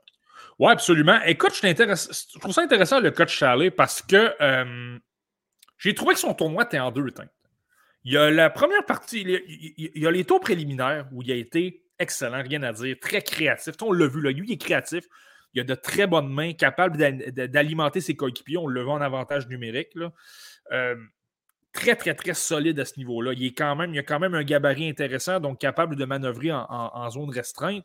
Pas le meilleur défensivement, mais il a quand même 16 ans. Il a le temps vraiment d'améliorer cet aspect-là. Euh, mais là, par contre, il y a le match de demi-finale et le match de médaille de bronze, où, je vais être honnête avec toi, il a été invisible. Le match de la médaille de bronze, là, honnêtement, je euh, pas le match de médaille de euh, Oui, c'est ça, le match de médaille de bronze. Honnêtement, je pense que j'ai été jusqu'en deuxième période avant de, réaliser qu'il jouait. Je ne l'ai pas vu du tout. Ça, je te dirais que ça sonne une cloche. OK, dans les moments importants, lui, est-ce qu'il s'efface? En même temps, il a 16 ans. C'est peut-être normal d'être un peu intimidé par, par ces moments-là. Est-ce qu'il va travailler là-dessus? Comme j'ai dit, c'est toujours difficile, mais euh, je ne sais pas. On va quand même lui donner le bénéfice du doute à ce niveau-là. Mais moi, c'est ce que j'ai retenu. Je te donne simplement une statistique. Je te dis pas que ça fait foi de. Je te dis pas que ça fait foi de tout. Mais lors des, lors des quatre premiers matchs qu'il a disputés, euh, trois matchs pro préliminaire et du quart de finale, là, les tirs tentés. 9, 8, 10 et 10. Ça, ça laisse. Si tu fais simplement regarder ça, tu te dis écoute, il est vraiment dominant, il est partout, il crée plein de chances de marquer. Puis, en demi-finale et lors du match de la médaille de bronze, le, nombre de tirs tentés, donc même pas les tirs au but, tentés, 1 et 2. Puis hmm. contre la Finlande, il est terminé à moins 2. Donc, moi, c'est ça que je trouverais dans son cas. Euh, pour ce qui est de, Thomas Amara, lui, j'ai euh, ça a été une demi-surprise de ce tournoi-là. J'ai adoré ce que j'ai vu. Je le savais qu'il avait joué en Liga finlandaise, je le savais qu'il avait joué contre des hommes et que un calibre comme celui des moins de 18 ans ne l'intimiderait pas. Les joueurs euh, ont moins bonne couverture, sont moins rapides. J'ai tendance à me répéter, mais euh, donc là, lui, ça, ne l'impressionne pas. Et là, tu as un calme également. Lorsqu'il y avait de la pression sur lui, était très calme, était capable d'avoir une, pas de mobilité à la Lane Hudson, mais capable de, de, rouler une mise en échec un peu, de ne pas se faire frapper trop, et faire de bonnes remises toutes simples le long des rampes. En avantage numérique, on l'a vu bien circuler la rondelle également. Ça, c'est un aspect en Liga qu'on a peut-être moins vu, qui était moins offensif. Il a une bonne première passe, il est capable de transporter la rondelle par, euh, à l'occasion. Je pense pas que c'est un espoir de premier tour, peut-être même pas de deux. À deuxième tour, peut-être. Mais euh, je, pense que c'est quelqu'un qui va être très efficace repêché tôt parce qu'il est euh, très, très bon. Il comprend bien le match. Défensivement, il est très bon. Sur le plan physique, dans le l'espoir est posé également. Il manque un peu d'attaque. C'est pourquoi on ne peut pas le placer comme un espoir de premier tour, mais quand tu parles d'un gars qui joue comme un professionnel, il l'a vraiment montré dans ce tournoi-là.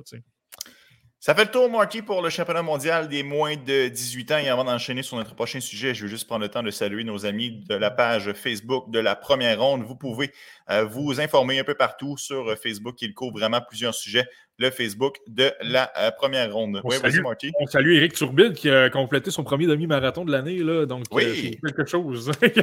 Félicitations, Eric. Marty, je vais ajouter à la discussion Alexandre Gimbal parce qu'on passe à notre volet LHJMQ avant de recevoir bien évidemment le Joshua Roy qui va se joindre à nous dans les prochaines minutes. comment ça va, Alex? Ah, ça va bien, je suis content de vous, euh, de vous retrouver, euh, les boys. Euh, ça faisait un petit bout qu'on ne s'était pas parlé en ondes. Ben oui, ça faisait longtemps. Puis là, c'est le fun qu'on se parle en ondes là parce que c'est un moment charnière dans la saison de la JMQ. On s'apprête à commencer les séries éliminatoires. je présume que tu sens la fébrilité dans l'air autour de la Ligue, Alex? Oui, mais hein, c'est toujours, euh, toujours le fun. Puis, tu sais, dans les dernières années, les séries, ça n'a pas été. Euh, ben, D'abord, il y a deux ans, il n'y en a pas eu. Euh, après ça, tu sais, je veux dire, l'année passée, on a eu des séries sans spectateurs. Alors là, c'est un espèce de retour à la normale. ça va être le fun. je suis fébrile. Ça implique aussi que c'est le dernier droit de la saison. Il en reste moins qu'il en restait, comme on dit. alors, après ça, on pourra prendre des petites vacances. Mais il en reste beaucoup quand même. Il en reste, il en reste pas mal encore. La série comme Memorial, repêchage GMQ, repêchage l'NH il reste encore beaucoup de travail, mais il en reste moins qu'il en restait. Alex, je suis convaincu qu'une autre personne qui est bien fébrile à l'idée de voir les séries éliminatoires mm. débuter dans la LHGMQ, c'est notre invité mm. Joshua Roy du Phoenix de Sherbrooke. Joshua, comment ça va? Merci d'être avec nous au podcast La Relève. Yes, ça va bien, toi? Hein, ça va super bien. Joshua, tu dois être une des personnes qui va le mieux au Québec, veux, veux pas, champion des compteurs de la LHJMQ. Es-tu satisfait de cet honneur-là? Est-ce que c'est quelque chose que tu voulais absolument accomplir cette saison? Ben, c'est sûr que c'est une belle honneur à, voir. Mais je ne me mettais pas de pression avec ça. Euh, c'était pas quelque chose que je pensais vraiment. Euh, mon, mon, objectif, c'était vraiment d'avoir une belle saison avec euh, l'équipe. Puis, côté collectif, on a eu une super belle saison. on a fini premier de notre division. Fait que c'est vraiment de ça que je, suis le plus fier. Je comprends que ce n'était pas nécessairement un objectif tout au long de la saison, mais quand tu arrives au dernier match de la saison régulière et que tu es dans une lutte à finir avec William Dufour et que tu termines avec un tour du chapeau, ton premier en carrière, est-ce que tu disais non, non, c'est pas vrai que cet honneur-là va m'échapper au dernier match, je vais tout donner pour aller chercher le championnat des compteurs? Ouais, ben c'est sûr qu'il est rendu à dans la game, tant qu'à être là, c'est sûr que c'est ça que je voulais. Euh, ça, ça, a super bien été euh, dimanche, fait que j'étais content. Mais c'est ça, je suis curieux d'entendre. Comment tu te prépares pour un match de même? Je, vais expliquer un peu, la, je vais mettre une mise en contexte. Le Phoenix n'a pas vraiment rien à gagner. Vous êtes premier de votre, de votre section, victoire ou défaite. Euh, dans le fond, le seul objectif, c'est justement d'atteindre les 50 buts dans ton cas. comment tu comment tu te prépares pour un genre de match comme ça? Je suis curieux de l'entendre. je me suis préparé comme, euh, comme si c'était un match euh, normal. je pense que oui, le match ne voulait rien dire vraiment, mais euh, on, voulait, on voulait jouer une bonne game, pareil, faire les petits détails. C'est pas le temps de, prendre des mauvais plis la game avant les playoffs. Puis aussi, il y avait beaucoup de spectateurs aussi, fait qu'on voulait donner un bon match pour les fans qui étaient là. Fait que c'était pour nous, c'était un match, euh, un match normal. C'est déjà, je sais que c'est un, un, jeu d'équipe et que les joueurs de hockey se concentrent sur l'équipe d'abord et avant tout. Là. Mais avant le match, quand tu regardais 48 buts, tu disais, ben, 50, c'est peut-être possible. Est-ce que tu disais, ah, ce serait vraiment le fun, puis go, je vais aller, je vais aller les chercher. Est-ce que c'était un objectif clair avant, avant le début du match? Moi, ben, c'est sûr que à deux buts de, 50, j'y pensais. je me disais, si ça allait arriver, ça va être le fun. Puis c'est arrivé. J'étais heureux de ça, là, pareil. C'était un bel accomplissement, pareil. Puis moi, j'ai écouté le match, euh, euh, euh, Joshua, ce, match où tu as, marqué ton tour du chapeau. Écoute, peut-être que je me trompe, mais j'avais l'impression que les gars te cherchaient sur la glace. Est-ce que c'est possible? Ouais, ben les gars, ils voulaient bien gros pour moi. Fait que, tu voyais qu'ils essayaient, de, de me trouver la glace. Étienne et, Xavier Parent ne, jouait pas, il y avait une journée de congé, Étienne Gauthier jouait avec toi. J'imagine que lui, pour lui, c'était une occasion de écoute, je vais engraisser ma fiche personnelle, je vais la remettre à Josh, puis ça va bien aller, dans le fond. Ouais, ben, c'est ça. Puis, Ethan, il va super bien récemment. Fait que c'était une belle opportunité pour lui, euh, pour lui de jouer avec nous. Euh, samedi, il a joué avec moi puis, puis Xav. Ça a super bien été. C'est un excellent joueur. Fait que, il mérite ce qui arrive. Et de voir Xavier Parent. Vas-y, Alex. Oui, j'allais dire, tu as parlé de Xavier, de voir Xavier Parent, lui aussi marqué 50 buts. Lui, il, a eu, euh, comment dire, toutes sortes de, de, de hauts et de bas, si on veut, là, mais de voir qu'il termine en beauté sa, carrière junior avec une saison euh, ben, phénoménale, ni plus ni moins. Là. Euh, tu te sentais comment pour ton coéquipier de voir que lui aussi avait atteint cette marque-là? Ouais, c'était tellement le fun. pour lui, il, tellement, il travaille tellement fort tout le temps, tous les jours. Puis il, y a, eu un parcours un peu plus difficile euh, en rentrant junior. Puis, euh, il n'a jamais abandonné, il a tout le temps travaillé fort. Puis, euh, ce qui est arrivé en fin de semaine pour lui, il n'a pas eu tombé du ciel. Il a vraiment travaillé fort pour ça. Puis, c'est certain qu'il va avoir du succès pour le futur. sur la glace, là, tu, tu, c'est ton, ton, compagnon de trio. Là tu, l'évaluerais comment? Puis comment il. quel aspect de son jeu permet de, complémenter le tien, dans le fond? Pourrais-tu me parler un peu de tout ça? Ben, premièrement, c'est un bon passeur. Mm. Euh, s'il y a une passe à faire, il va la faire puis il va la trouver. Euh, après ça, c'est un, un, gars qui travaille. il est petit, il doit être 5 et 8 environ, puis euh, il n'a pas l'air de ça. il est tout le temps intense, il est dans les coin, puis c'est un excellent travaillant. Puis aussi, c'est un scoreur aussi, fait que ça l'aide on se complète bien. Là. Puis, je pense que c'est vraiment notre chimie qu'on a juste moi puis lui. Hors glace, on est, on est deux excellents amis. Fait que c'est sûr que ça l'aide pour, pour sur la glace. Là. Et Joshua, évidemment, tu es un membre de l'organisation des Canadiens de Montréal. Ça vient avec toute la pression médiatique. Les partisans ici connaissent le hockey, s'intéressent beaucoup aux espoirs de l'organisation. Est-ce que tu as ressenti une pression de performer tout au long de la saison? Est-ce que tu as carburé au fait que l'attention médiatique était vraiment dirigée sur toi dans les rangs juniors? Non, vraiment pas. Euh, tu sais, je ne suis, euh, suis, pas le genre de gars qui, qui s'en fait trop avec les médias. Euh, c'est pas quelque chose que je peux contrôler que je peux contrôler bien, je me concentre sur, mon jeu à moi puis sur ce que je peux faire de bien pour, pour bien performer. Fait que, je te dirais que la, pression médiatique, je ne l'ai pas ressenti mais ben. J'allais dire, c'est une question intéressante que tu posais, Anthony, parce que j'ai déjà posé la, même genre de question à Joshua à bâton rompu. Puis, tu sais, il m'avait répondu que, même au niveau Midget 3 il y avait déjà comme un bon, un bon spotlight sur lui. Alors, c'est quelque chose auquel il est habitué aussi c'est une chose d'avoir la pression des partisans, mais est-ce que au sein même de l'organisation, parce qu'on sait tout récemment, tu as signé ton premier contrat professionnel, d'ailleurs, félicitations pour ça. Est-ce que ça, les pourparlers que tu avais avec l'organisation des Canadiens de Montréal, est-ce que ça t'amenait un stress? Est-ce que tu étais, pendant que tu discutais avec eux, tu avais peut-être la tête moins ailleurs au hockey ou tu étais vraiment capable de faire la différence entre les deux choses? Non, mais je le voyais plus comme motivation. Euh, tu sais, euh, quand il me parlait, tu sais, il parlait il me disait des belles choses, puis qu'il aimait comment, que, comment. Fait que pour moi, c'était une source de motivation qui, OK, euh, faut que je continue euh, à faire ce que je fais. Fait que c'était juste euh, de la motivation. par, rapport aux Canadiens, la dernière fois qu'on s'était parlé, c'était en début de saison, c'était l'ère Marc Bergevin, tout ça. Là, maintenant, c'est l'ère Ken News, donc un changement de garde. Là. Ça se passe comment les relations avec l'équipe? Comment tu trouves ça? ben, dans le fond, moi, c'est plus avec avec euh, Rob Ramage puis euh, Francis Bion que ça se passe. Euh, c'est vraiment eux qui, qui me textent puis qui me parlent puis qui sont venus une couple de fois à Sherbrooke. on est allés manger ensemble. c'est plus avec eux que j'ai des discussions, mais sinon, Kent Hughes m'a félicité pour mon contrat, mais à part de ça, il ne m'a pas, parlé depuis. Est-ce qu'il est y a eu un changement?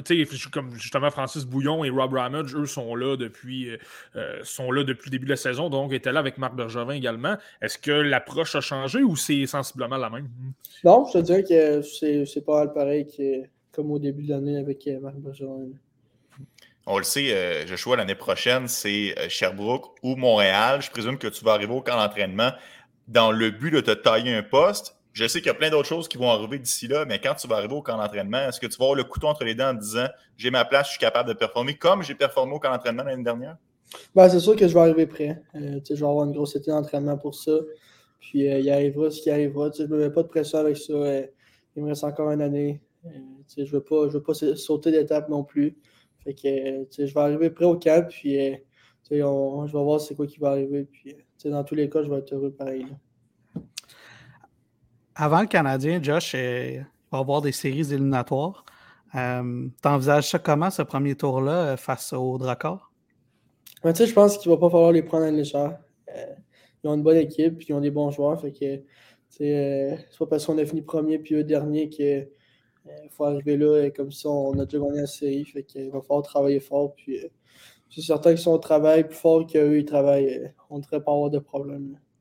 C'est un, bon point qu'Alex apporte parce que euh, j'étais au match à Bécomo contre les Saguenay euh, dimanche, puis euh, Jacob, Gauthier, Jacob Gaucher a vraiment eu un très bon match. C'est un centre très très bon défensivement. Évidemment, il va être opposé à vous. comment tu verrais ça, le défi justement d'affronter un centre gros gabarit, mais qui est également très bon pour contrer les, meilleurs joueurs adverses comme un, Jacob Gaucher, justement? Ben, c'est sûr que Jacob, c'est un, excellent joueur. De il a 20 ans, il a beaucoup d'expérience. L'année passée, il était à Val d'Or. il y a de l'expérience, puis euh, ça va être un, gars qui va être capable de shut down. Euh, il va falloir, euh, travailler plus fort quand il va être sur la glace, puis on ne devrait pas avoir de problème. Moi, par rapport à. Je revenir sur ta saison un peu, Josh. si tu regardes, là, tu, regardes du début de la saison jusqu'à maintenant, tu dirais que c'est quel aspect de ton jeu que tu aurais amélioré que tu serais le plus fier de dire que tu as vraiment progressé à ce niveau-là? Ben, je pense que c'est vraiment d'être impliqué dans le game. Euh, tu sais, j'ai tout, mettons, l'année passée, j'étais un peu moins impliqué. Tu sais, j'attendais les, les, les, occasions, mais là, euh, euh, je vais plus être porté à les créer. Puis c'est vraiment ça que je voulais travailler. Puis ça, ça l'a super, super amélioré là-dessus depuis le début de l'année.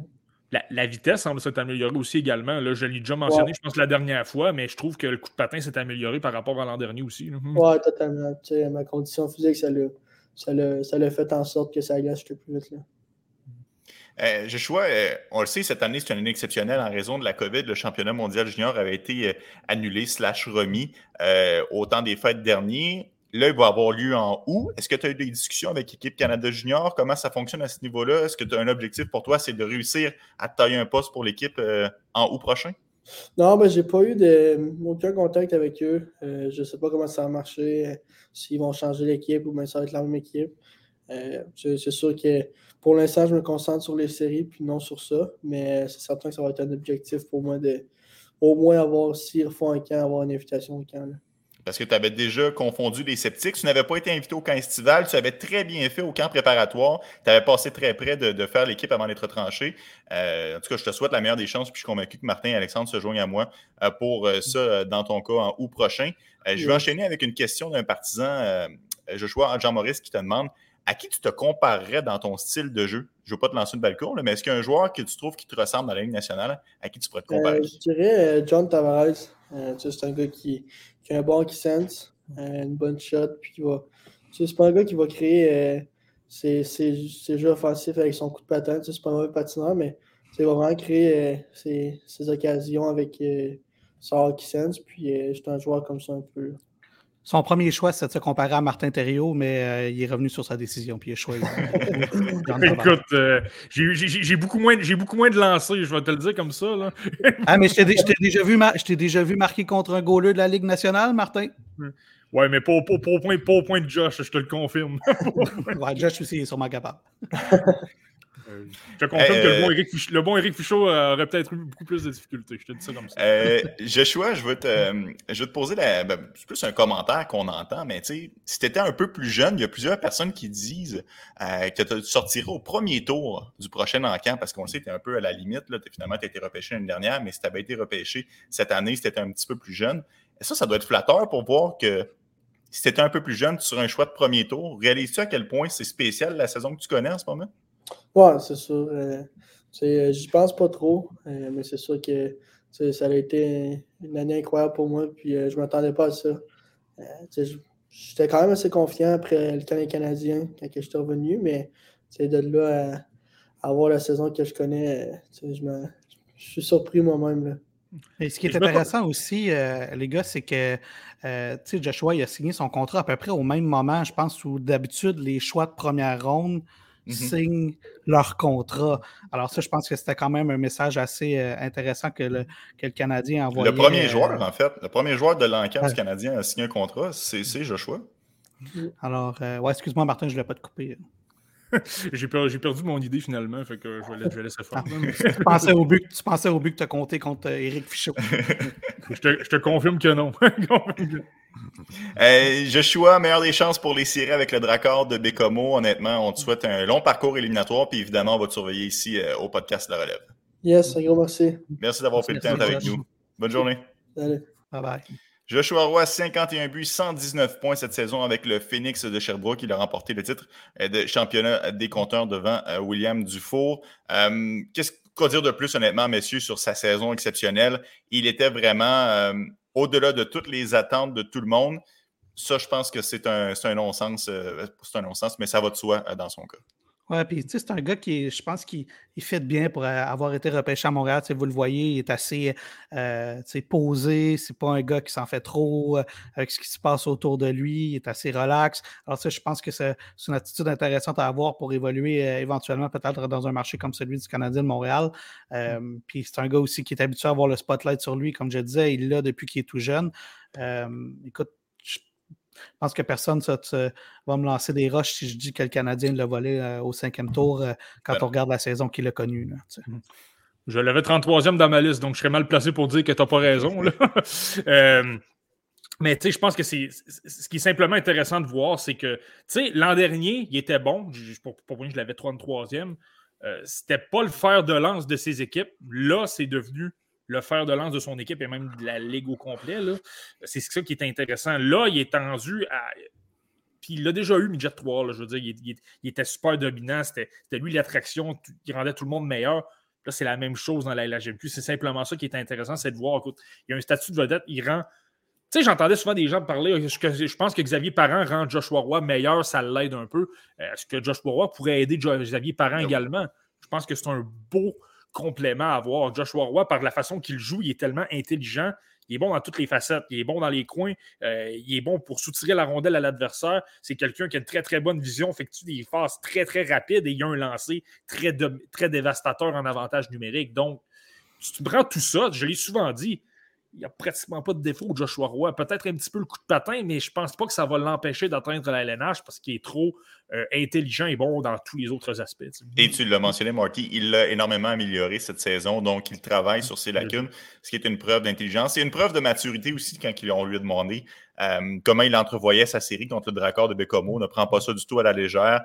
Euh, c'est une bonne formation, il va falloir travailler fort, il va falloir tout donner sur la patinoire. Donc ça, ça démontre quand même une certaine maturité de son côté. Évidemment, ce ne sera pas la série la plus serrée, du moins de mon point de vue, mais il y en aura d'autres des séries qui vont être extrêmement intéressantes à surveiller, Alex, à commencer par la grande rivalité entre les remparts de Québec et les Saguenay Oui, ça, ça va être euh, ça, va nous rappeler des bons souvenirs euh, euh, pour les amateurs d'hockey junior qui sont peut-être un peu plus vieux parce que dans le temps, comme on dit, ça brassait.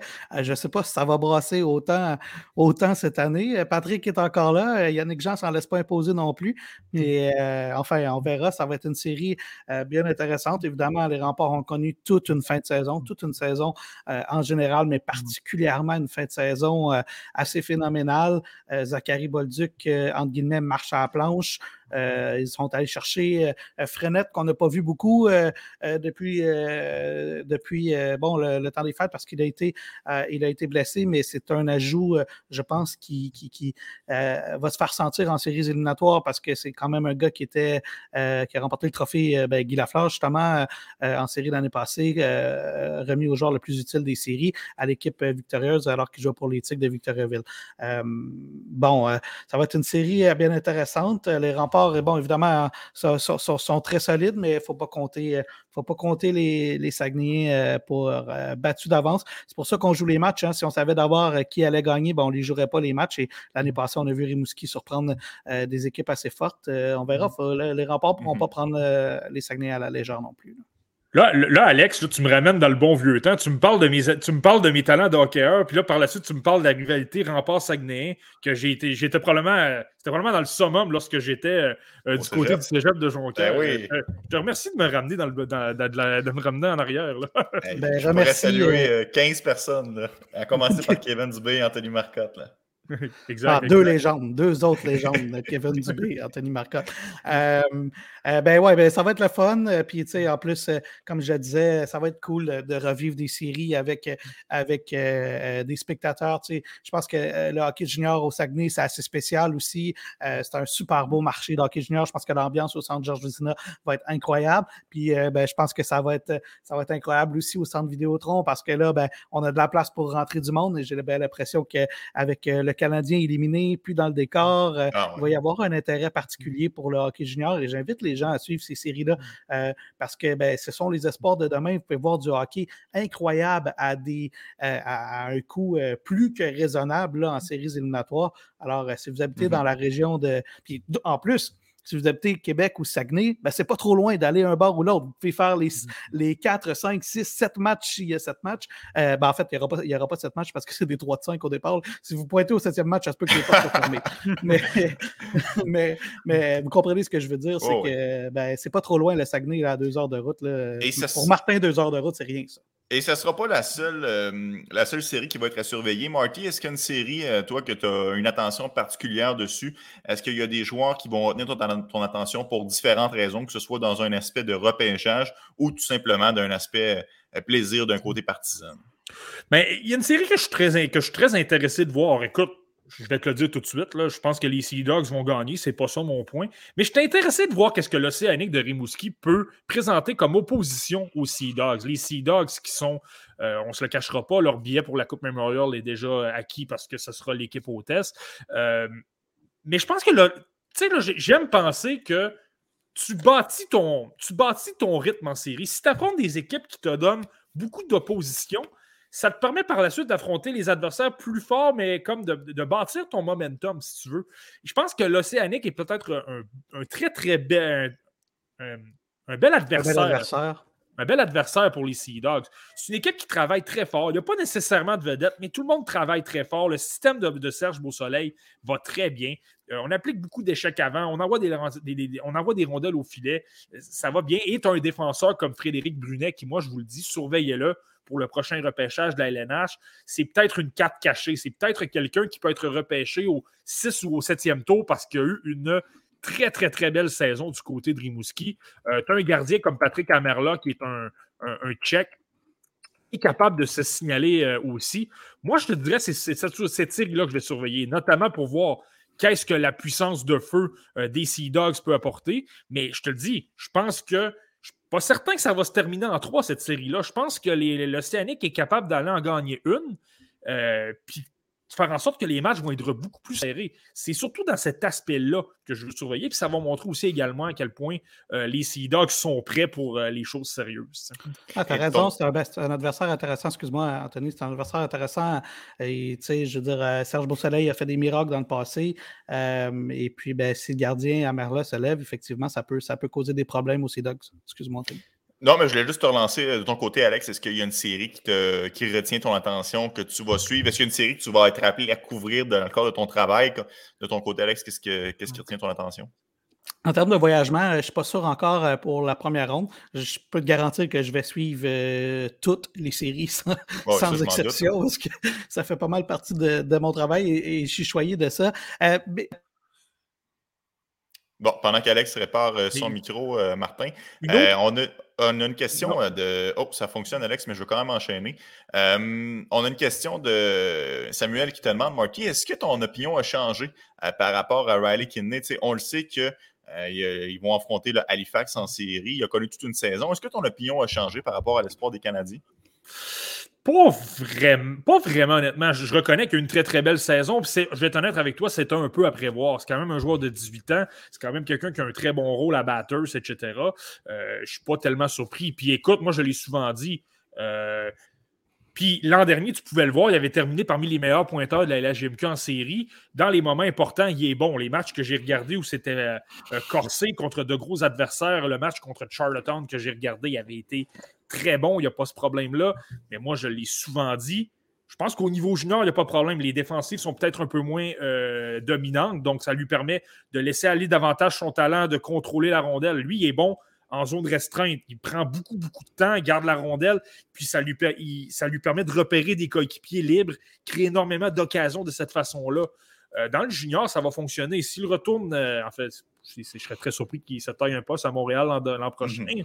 Donc, retournera dans la LHGMQ, va être encore une fois très dominant. Attendez-vous une saison canon. Mais moi, ce que je surveille, c'est son passage au prochain niveau. Je pense que s'il atteint la Ligue américaine, en fait, il va jouer dans la Ligue américaine, lorsqu'il va se retrouver à Laval, c'est ça son principal test. Parce que je veux voir, lorsqu'il y aura davantage de pression, beaucoup plus de joueurs qui vont le, le tenir le long des rampes, moi, ce que je remarque, c'est qu'à l'occasion, euh, il en fait peut-être un peu trop. Il tente des, jeux peut-être un peu trop difficiles. Et dans le junior, ça va fonctionner.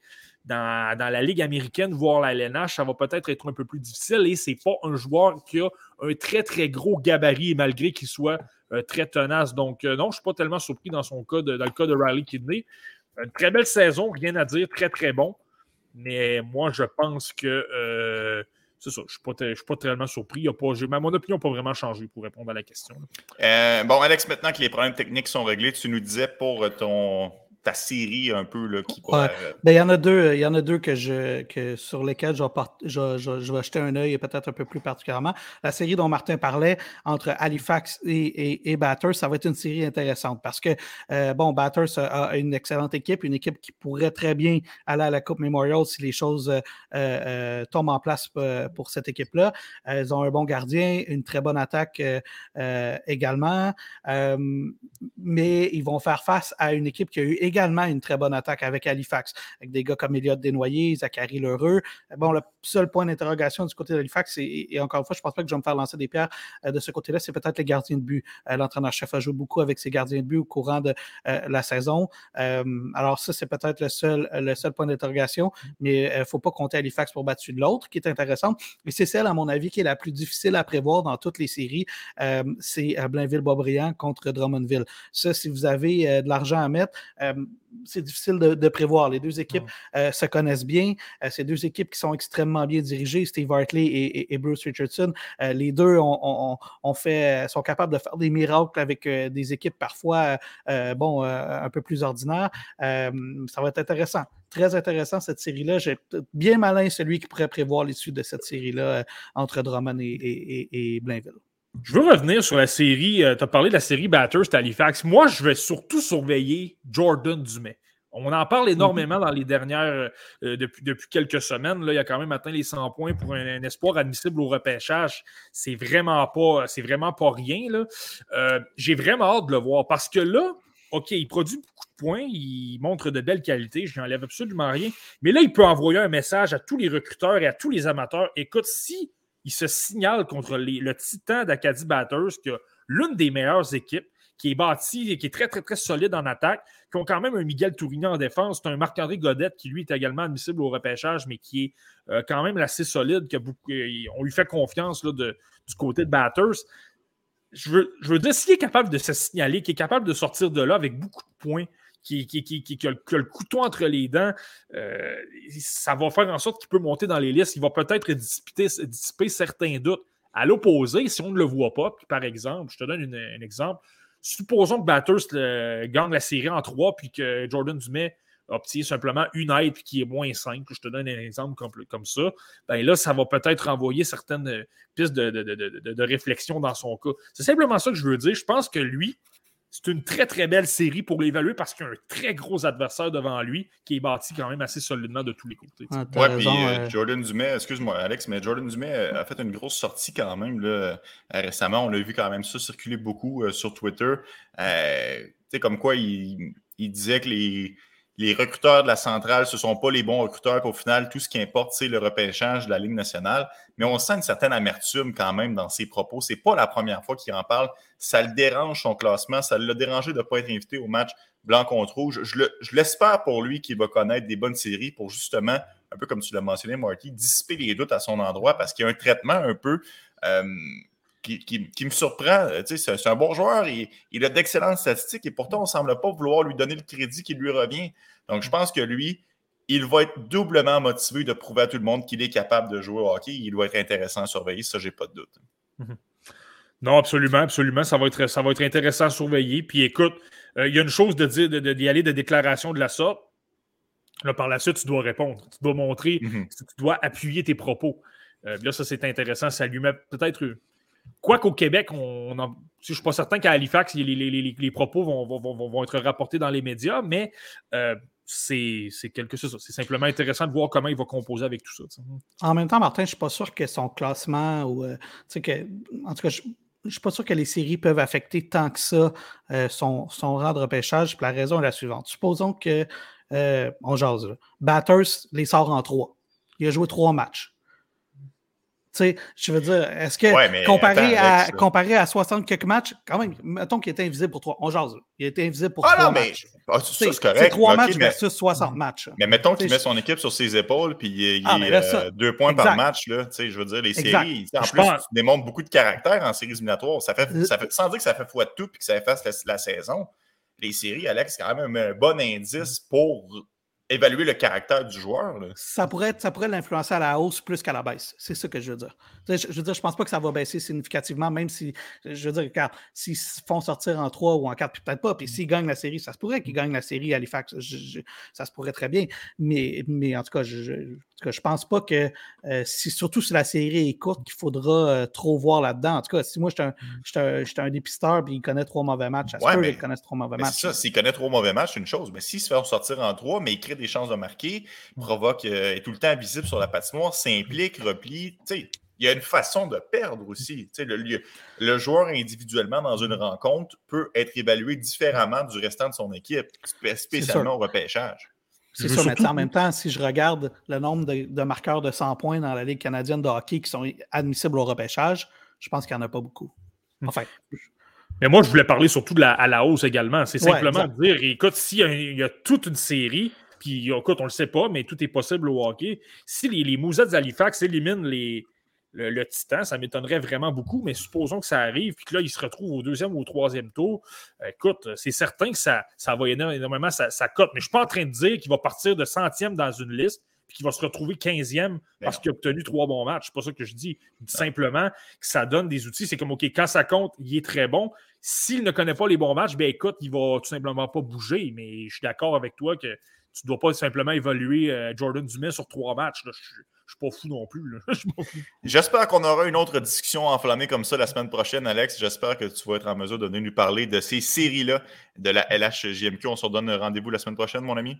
Mais ça, ça va me faire euh, plaisir, euh, messieurs, de venir euh, vous donner une mise à jour de ces séries-là. On pourra peut-être marquer aussi, parler des marqueurs éventuellement de 50 buts. C'est quand même phénoménal ce qui s'est passé dans la Ligue cette, cette année. 5 marqueurs de 50 buts. Yes, on en reparle la semaine prochaine. Salut, Au revoir.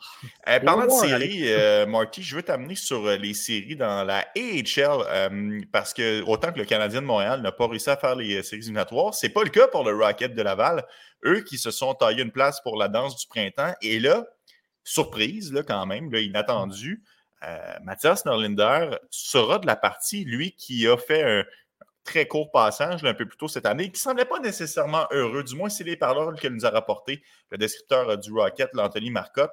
Il ne semblait pas heureux d'être dans l'entourage de Laval, mais là, il revient. Hmm. C'est pas un peu une patate chaude, ça, pour Jean-François Hull. Comment est-ce qu'il va composer avec le, défenseur quand même à haut profil des Canadiens de Montréal? Mais je pense pas que c'est une patate chaude. Je pense que si t'es quelqu'un, tu, tu débarques en série, tu veux te rendre le plus loin possible. En fait, tu veux gagner la Coupe Calder carrément. Euh, tu veux les meilleurs joueurs possibles. Et là, un Mathias Norlinda qui débarque avec ton équipe, il avait quand même montré de belles choses à Laval. Peut-être pas assez au goût de certains, mais euh, moi, j'avais regardé une rencontre, puis il avait été quand même, il avait été quand même bon, il avait créé des choses en attaque, il avait transporté la rondelle. Euh, moi, je te dirais, au-delà de Jean-François Hull et du Rocket, je trouve que c'est une bonne nouvelle pour les relations avec l'équipe. Tu l'as mentionné brièvement, là.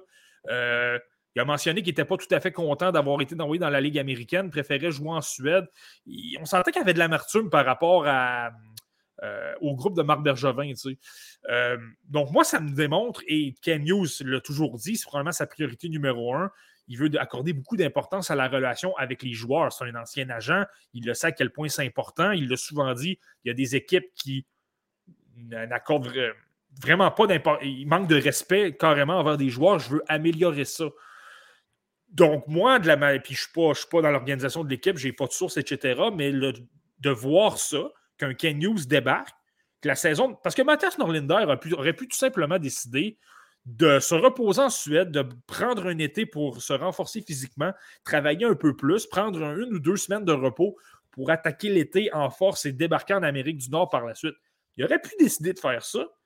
Finalement, a décidé de prolonger sa saison et de s'amener à Laval, et on le répète, dans un circuit qui n'était pas emballé au départ de jouer. Donc là, forcément, c'est qu'on lui a parlé, on l'a écouté. Moi, c'est mon impression du moins. On l'a écouté, on a écouté ce qu'il voulait entendre. On lui a fait savoir le plan qu'on avait avec lui. Et là, il prend cette décision-là de revenir à Laval. Moi, ça me dit que là, je pense qu'il peut-être. Euh, il y avait peut-être une perception un petit peu négative de l'organisation. Et là, je pense que ça s'est peut-être amélioré au fil des discussions. Puis écoute, lorsque tu as un espoir qui est heureux, qui a de la confiance, qui, est content de faire partie d'une organisation, ben, parfois c'est peut-être la meilleure chose que tu peux avoir pour qu'un espoir se, développe et progresse. Donc moi, c'est vraiment au-delà de ce qu'il peut apporter sur la glace, je trouve que c'est une bonne nouvelle de voir qu'il accepte de s'amener parce qu'il aurait pu décider euh, de, se reposer, tout simplement. Oui, je, suis 100% d'accord avec tout ce que tu viens de mentionner. C'est vrai que la première fois qu'on l'a envoyé à Laval, on l'a envoyé à Laval puisqu'il y avait une clause, des, des fine prints dans son contrat, c'est une mm-hmm. faille. puis là, il est allé vraiment à reculons. Il n'avait pas envie d'être là, ça ne faisait pas son affaire. Changement de garde au niveau de l'Organisation des Canadiens de Montréal. Maintenant, mm-hmm. avec la nouvelle garde de Ken Hughes et de Jeff Gorton, il revient de son plein gré. Et ça, ça fait une bonne différence. Donc, je m'attends quand même à ce qu'il il performe et il soit heureux d'être là. Donc, ça, c'est une chose. Mais si tu prends le point de vue du Rocket de Laval, tu as roulé toute la saison ou presque avec les mêmes joueurs, les mêmes défenseurs, et là, arrive un avantage numérique. Est-ce que tu vas déplacer un Xavier Ouellet de ta formation pour y mettre un Mathias Norlinder? Est-ce qu'un Jeff Hughes, euh, Jeff Hughes, est-ce qu'un Jeff Gorton ou un Ken Hughes va passer des commandes à Jean-François Hull qu'on veut faire développer le jeune, donc on veut qu'il soit placé en avantage numérique? C'est plus là que je veux dire que ça va être un peu une patate chaude parce qu'il arrive un peu de nulle part. Il ne faut pas que tu perdes ton vestiaire non plus parce que tu donnes des, des bonbons aux nouveaux joueurs qui arrivent euh, de l'Europe. Tu comprends un peu ce que je veux dire? Oui, ouais, je comprends ce que tu veux dire. Tu, penses que ton poste est assuré, tu penses que tu es dans le top 6 et tu vas attaquer les séries. Puis là, soudainement, comme par magie, un joueur apparaît de la Suède et tu perds ton, ton poste. je, comprends ce que tu, je comprends ce que tu veux dire. Euh, en même temps, je pourrais très bien t'amener en 2006-2007. Est-ce que c'était injuste pour Yaroslav Alak de le tasser du filet alors qu'il avait été numéro un à Hamilton toute l'année. Là, tu amènes un certain Carey Price et tu gagnes la Coupe Calder, mais c'est là que je veux aller. Mhm. Autant c'était dommage pour un Yaroslav Alak, autant c'était injuste. C'est lui qui avait amené les Bulldogs d'Hamilton très loin. Autant, écoute, tu veux gagner, tu es en série. Là, là le, côté des expériences, c'est terminé. Là, tu veux gagner, tu veux gagner le gros trophée. Et si tu veux apporter de l'expérience aux gens, c'est justement de vivre une expérience où tu gagnes, où tu joues du hockey de série, où c'est plus intense, où le, tu te bats pour ta survie. Euh, c'est très, très, très intense. C'est vraiment à ce niveau-là. Euh, donc, oui, c'est dommage pour un, par exemple, je vais donner un exemple comme ça, mais je ne te dis pas que c'est lui qui va sortir de la formation, mais un Tory Dello je sais qu'un Nicolas Matinen a bien fait en fin de saison avec le Rocket de Laval. C'est peut-être quelqu'un comme ça qui va écoper, mais malheureusement, tu es Jean-François Hull, tu veux tout simplement gagner des matchs, tu veux aller gagner la Coupe Calder. Là, le côté des expériences et du développement, c'est un peu c'est un peu terminé, tu sais. Puis à la limite, en voilà Trois-Rivières, même si ça n'aurait pas vraiment, vraiment, de sens, mais mhm. euh, je veux dire, ça fait partie de la réalité. Puis si tu es quel. Tu sais, si un joueur qui t'es affecté parce que tu es laissé de côté pendant cinq matchs, ben écoute, on peut se questionner sur ton caractère. redouble d'ardeur, travaille fort dans les pratiques et tu vas peut-être. Il va y avoir des blessés de temps en temps aussi. Donc, travaille fort, montre que tu mérites de revenir dans la formation. Tu sais, j'aborde les séries différemment qu'une saison. Une saison, là, tu joues pendant 70 matchs, c'est un marathon, puis c'est une ligue de développement. Donc là, tu veux donner du temps de jeu, mais lorsque tu es en série, je suis désolé, mais tu dois gagner. Donc, ça change complètement le scénario. Et en plus, sauf erreur, ce sont la première, c'est la première fois que le Rocket va participer aux éliminatoires. Donc, euh, ils veulent bien faire. Et comme on le mentionnait tout à l'heure, le Canadien de Montréal est éliminé. Oui, il y aura de l'intérêt pour la LHJMQ, mais il y aura aussi de l'intérêt euh, pour le Rocket. Je suis convaincu que la place Belle euh, va être bondée de gens à chaque match. Donc, c'est normal de vouloir bien faire. C'est juste que j'ai hâte de voir l'utilisation qu'on va en faire je ne suis pas convaincu qu'on a un plan défini au moment où on se parle de comment les séries au complet vont se dérouler. Je pense qu'on va y aller match après match. Ouais, mais moi, j'ai hâte de voir comment il va se comporter. Je l'ai déjà mentionné il y a quelques semaines.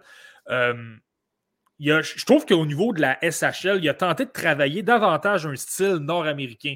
Il tentait d'y aller de décisions beaucoup plus simples, à, tort ou à raison. Là, je l'ai souvent mentionné que ce qui faisait sa, sa grande qualité auparavant. Il a comme pratiquement perdu là, sa fluidité et sa, sa, capacité à transporter la rondelle. Là, il prend des décisions plus simples. Il tente de jouer dans les coins vraiment à la nord-américaine, immobiliser le bâton, immobiliser le joueur le long de la rampe. Je trouve qu'il joue davantage comme ça. Et là, j'ai hâte de voir si ça va lui avoir rapporté dans la Ligue américaine. Je le trouve peut-être un peu plus fort physiquement également. Ça, j'ai hâte de voir comment il va se comporter à ce niveau-là, voir si son amélioration va se traduire également dans la Ligue américaine. Oui, parce qu'il a pris du coffre au détriment de son agilité. On verra si euh, le pari va, va, payer sous des petites patinoires euh, en Amérique du Nord. Euh, Marty, dernière nouvelle qu'on va aborder ensemble dans la OHL. Un autre joueur a hérité du statut de joueur exceptionnel, c'est Michael Missa, 15 ans, premier joueur à être repêché lors du dernier rencontre de la OHL. Et succède donc à quand même plusieurs joueurs d'importance, le McDavid, Tavares, Ekblad, Shane Wright et Sean Day. Euh, étaient aussi les joueurs de la OHL qui avaient Excuse-moi? Connor Bedard également. Connor Bedard, c'est dans la WHL. Oui, oui, oui, non, c'est ça, mais je le dis que c'est des joueurs exceptionnels dans ce sens. Oui, oui, oui, exact, exact. Mais, euh, mais oui, c'est ça pour dire que euh, c'est un joueur qui va être intéressant à surveiller. Lui, il va être éligible au repêchage de 2025. Donc, vous n'avez pas fini de nous entendre parler de Michael Missa. As-tu eu la chance de le voir jouer un peu? Moi, je n'ai pas eu la chance, Marty, de le voir, de le voir évoluer. Euh, brièvement, j'ai décidé d'aller le regarder un peu euh, parce que j'ai regardé ses statistiques, puis là, sur le coup, j'ai fait pourquoi il est devenu joueur avec un statut exceptionnel. Je te donne, je te donne ses statistiques, je te donne des statistiques comme ça. 43 euh, points en 27 matchs. Puis tu compares des joueurs comme, j'ai sorti deux exemples. Connor McDavid à son année de 15 ans, pas 15 ans, mais de 14 ans, 209 points en 88 matchs et Shane Wright, 150 points en 72 matchs. On n'arrête pas de dire que Shane Wright n'est peut-être pas un exceptionnel et il avait bien meilleures statistiques à 14 ans qu'un euh, Michael Missa. Euh, par contre, quand Michael Missa, ce qui a été impressionnant, c'est dans les séries de la. Il appelle ça la OHL Cup, si tu veux, là, les séries éliminatoires de sa ligue. Euh, et là, il a été dominant. 20 points en 7 matchs. Il a battu un record de Garner McDavid. Je pense que le, sa réputation est née un peu de là. C'est un joueur complètement différent. J'ai eu l'occasion de le voir euh, dans des, vidéos de face et également un match. Euh, j'aurais aimé ça en voir davantage, mais manque de temps peut-être un peu. J'aurai l'occasion de me reprendre. Euh, Michael Missa, je te dirais, la, la, première chose qui frappe aux yeux, surtout pour un joueur de 14 ans, c'est son coup de patin. Il a un très, très, très bon coup de patin. Il est très rapide il est déjà capable de jouer dans la, dans la, Ligue junior de l'Ontario à ce niveau-là. -là, c'est à ce point-là. Il est également très compétitif. C'est quelqu'un qui n'a pas peur d'aller au filet, récupérer des rondelles libres. Euh, son niveau de compétition est très bon. Donc, tu sais, je te parle d'un coup de patin et d'un niveau de compétition. Euh, il est également bon défensivement. Là, pour, on s'entend, je ne suis pas en train de parler d'un Ryan O'Reilly ou d'un Sean Couturier, mais pour un joueur de 14 ans, je le trouve quand même assez impliqué dans les, dans les détails. C'est vraiment comme ça que je, que, qualifierais euh, Michael Missa. Je pense que lui, on, le fait progresser parce qu'il haut niveau de compétition. Et c'est, euh, j'ai oublié de le mentionner également, mais c'est pas nécessairement un marqueur, c'est pas quelqu'un qui a un flair pour le filet, c'est quelqu'un qui est très intelligent, crée beaucoup d'occasions, prend la peine de prendre son temps. Euh, en avantage numérique, il joue souvent à gauche, là, va tourner un peu sur lui-même, va attendre la bonne occasion, il repère ses coéquipiers. Je pense que Grosso modo, c'est un peu les forces de Michael Missa qui évoluera avec le, Spirit de Sagana euh, euh, la, saison prochaine. C'est exact. Euh, évidemment, on va le surveiller de près ici au podcast La Relève. Marty, près d'une heure 45 plus tard, c'est la fin de cet épisode. Ça a été un épisode très complet. Ça a été très agréable. Merci évidemment à Joshua Roy pour son passage ici au podcast Le Relève. Et dans notre cas, Marky, on se donne rendez-vous la semaine prochaine? On se redonne, on se redonne rendez-vous la semaine prochaine. Il y a encore plein de choses à, parler. On a parlé du championnat mondial des moins de 18 ans. Ça clôt la saison pour une majorité des joueurs, notamment le programme américain des moins de 18 ans. Euh, mais il reste encore beaucoup d'autres joueurs qui évoluent justement, euh, comme, comme les espoirs de la LHMQ, les Nathan Gaucher et Tristan Luneau, qui, euh, qui sont dans les séries éliminatoires de la Ligue canadienne de hockey. Je pourrais parler de Shane Wright et je pourrais parler de Simon Nemes qui est en Slovaquie. Il y a, encore plein, de, plein d'espoirs à suivre. oh oui, vous n'avez pas fini d'entendre parler de nous au podcast La Relève. On est avec vous jusqu'en juillet, puis on va être là en août, on va être là l'année prochaine, vous allez voir. Euh, pour parler des espoirs de la Ligue nationale de hockey. Marty, je te souhaite de passer une belle semaine, puis on se donne rendez-vous mm. dans sept jours. Mm. Ciao.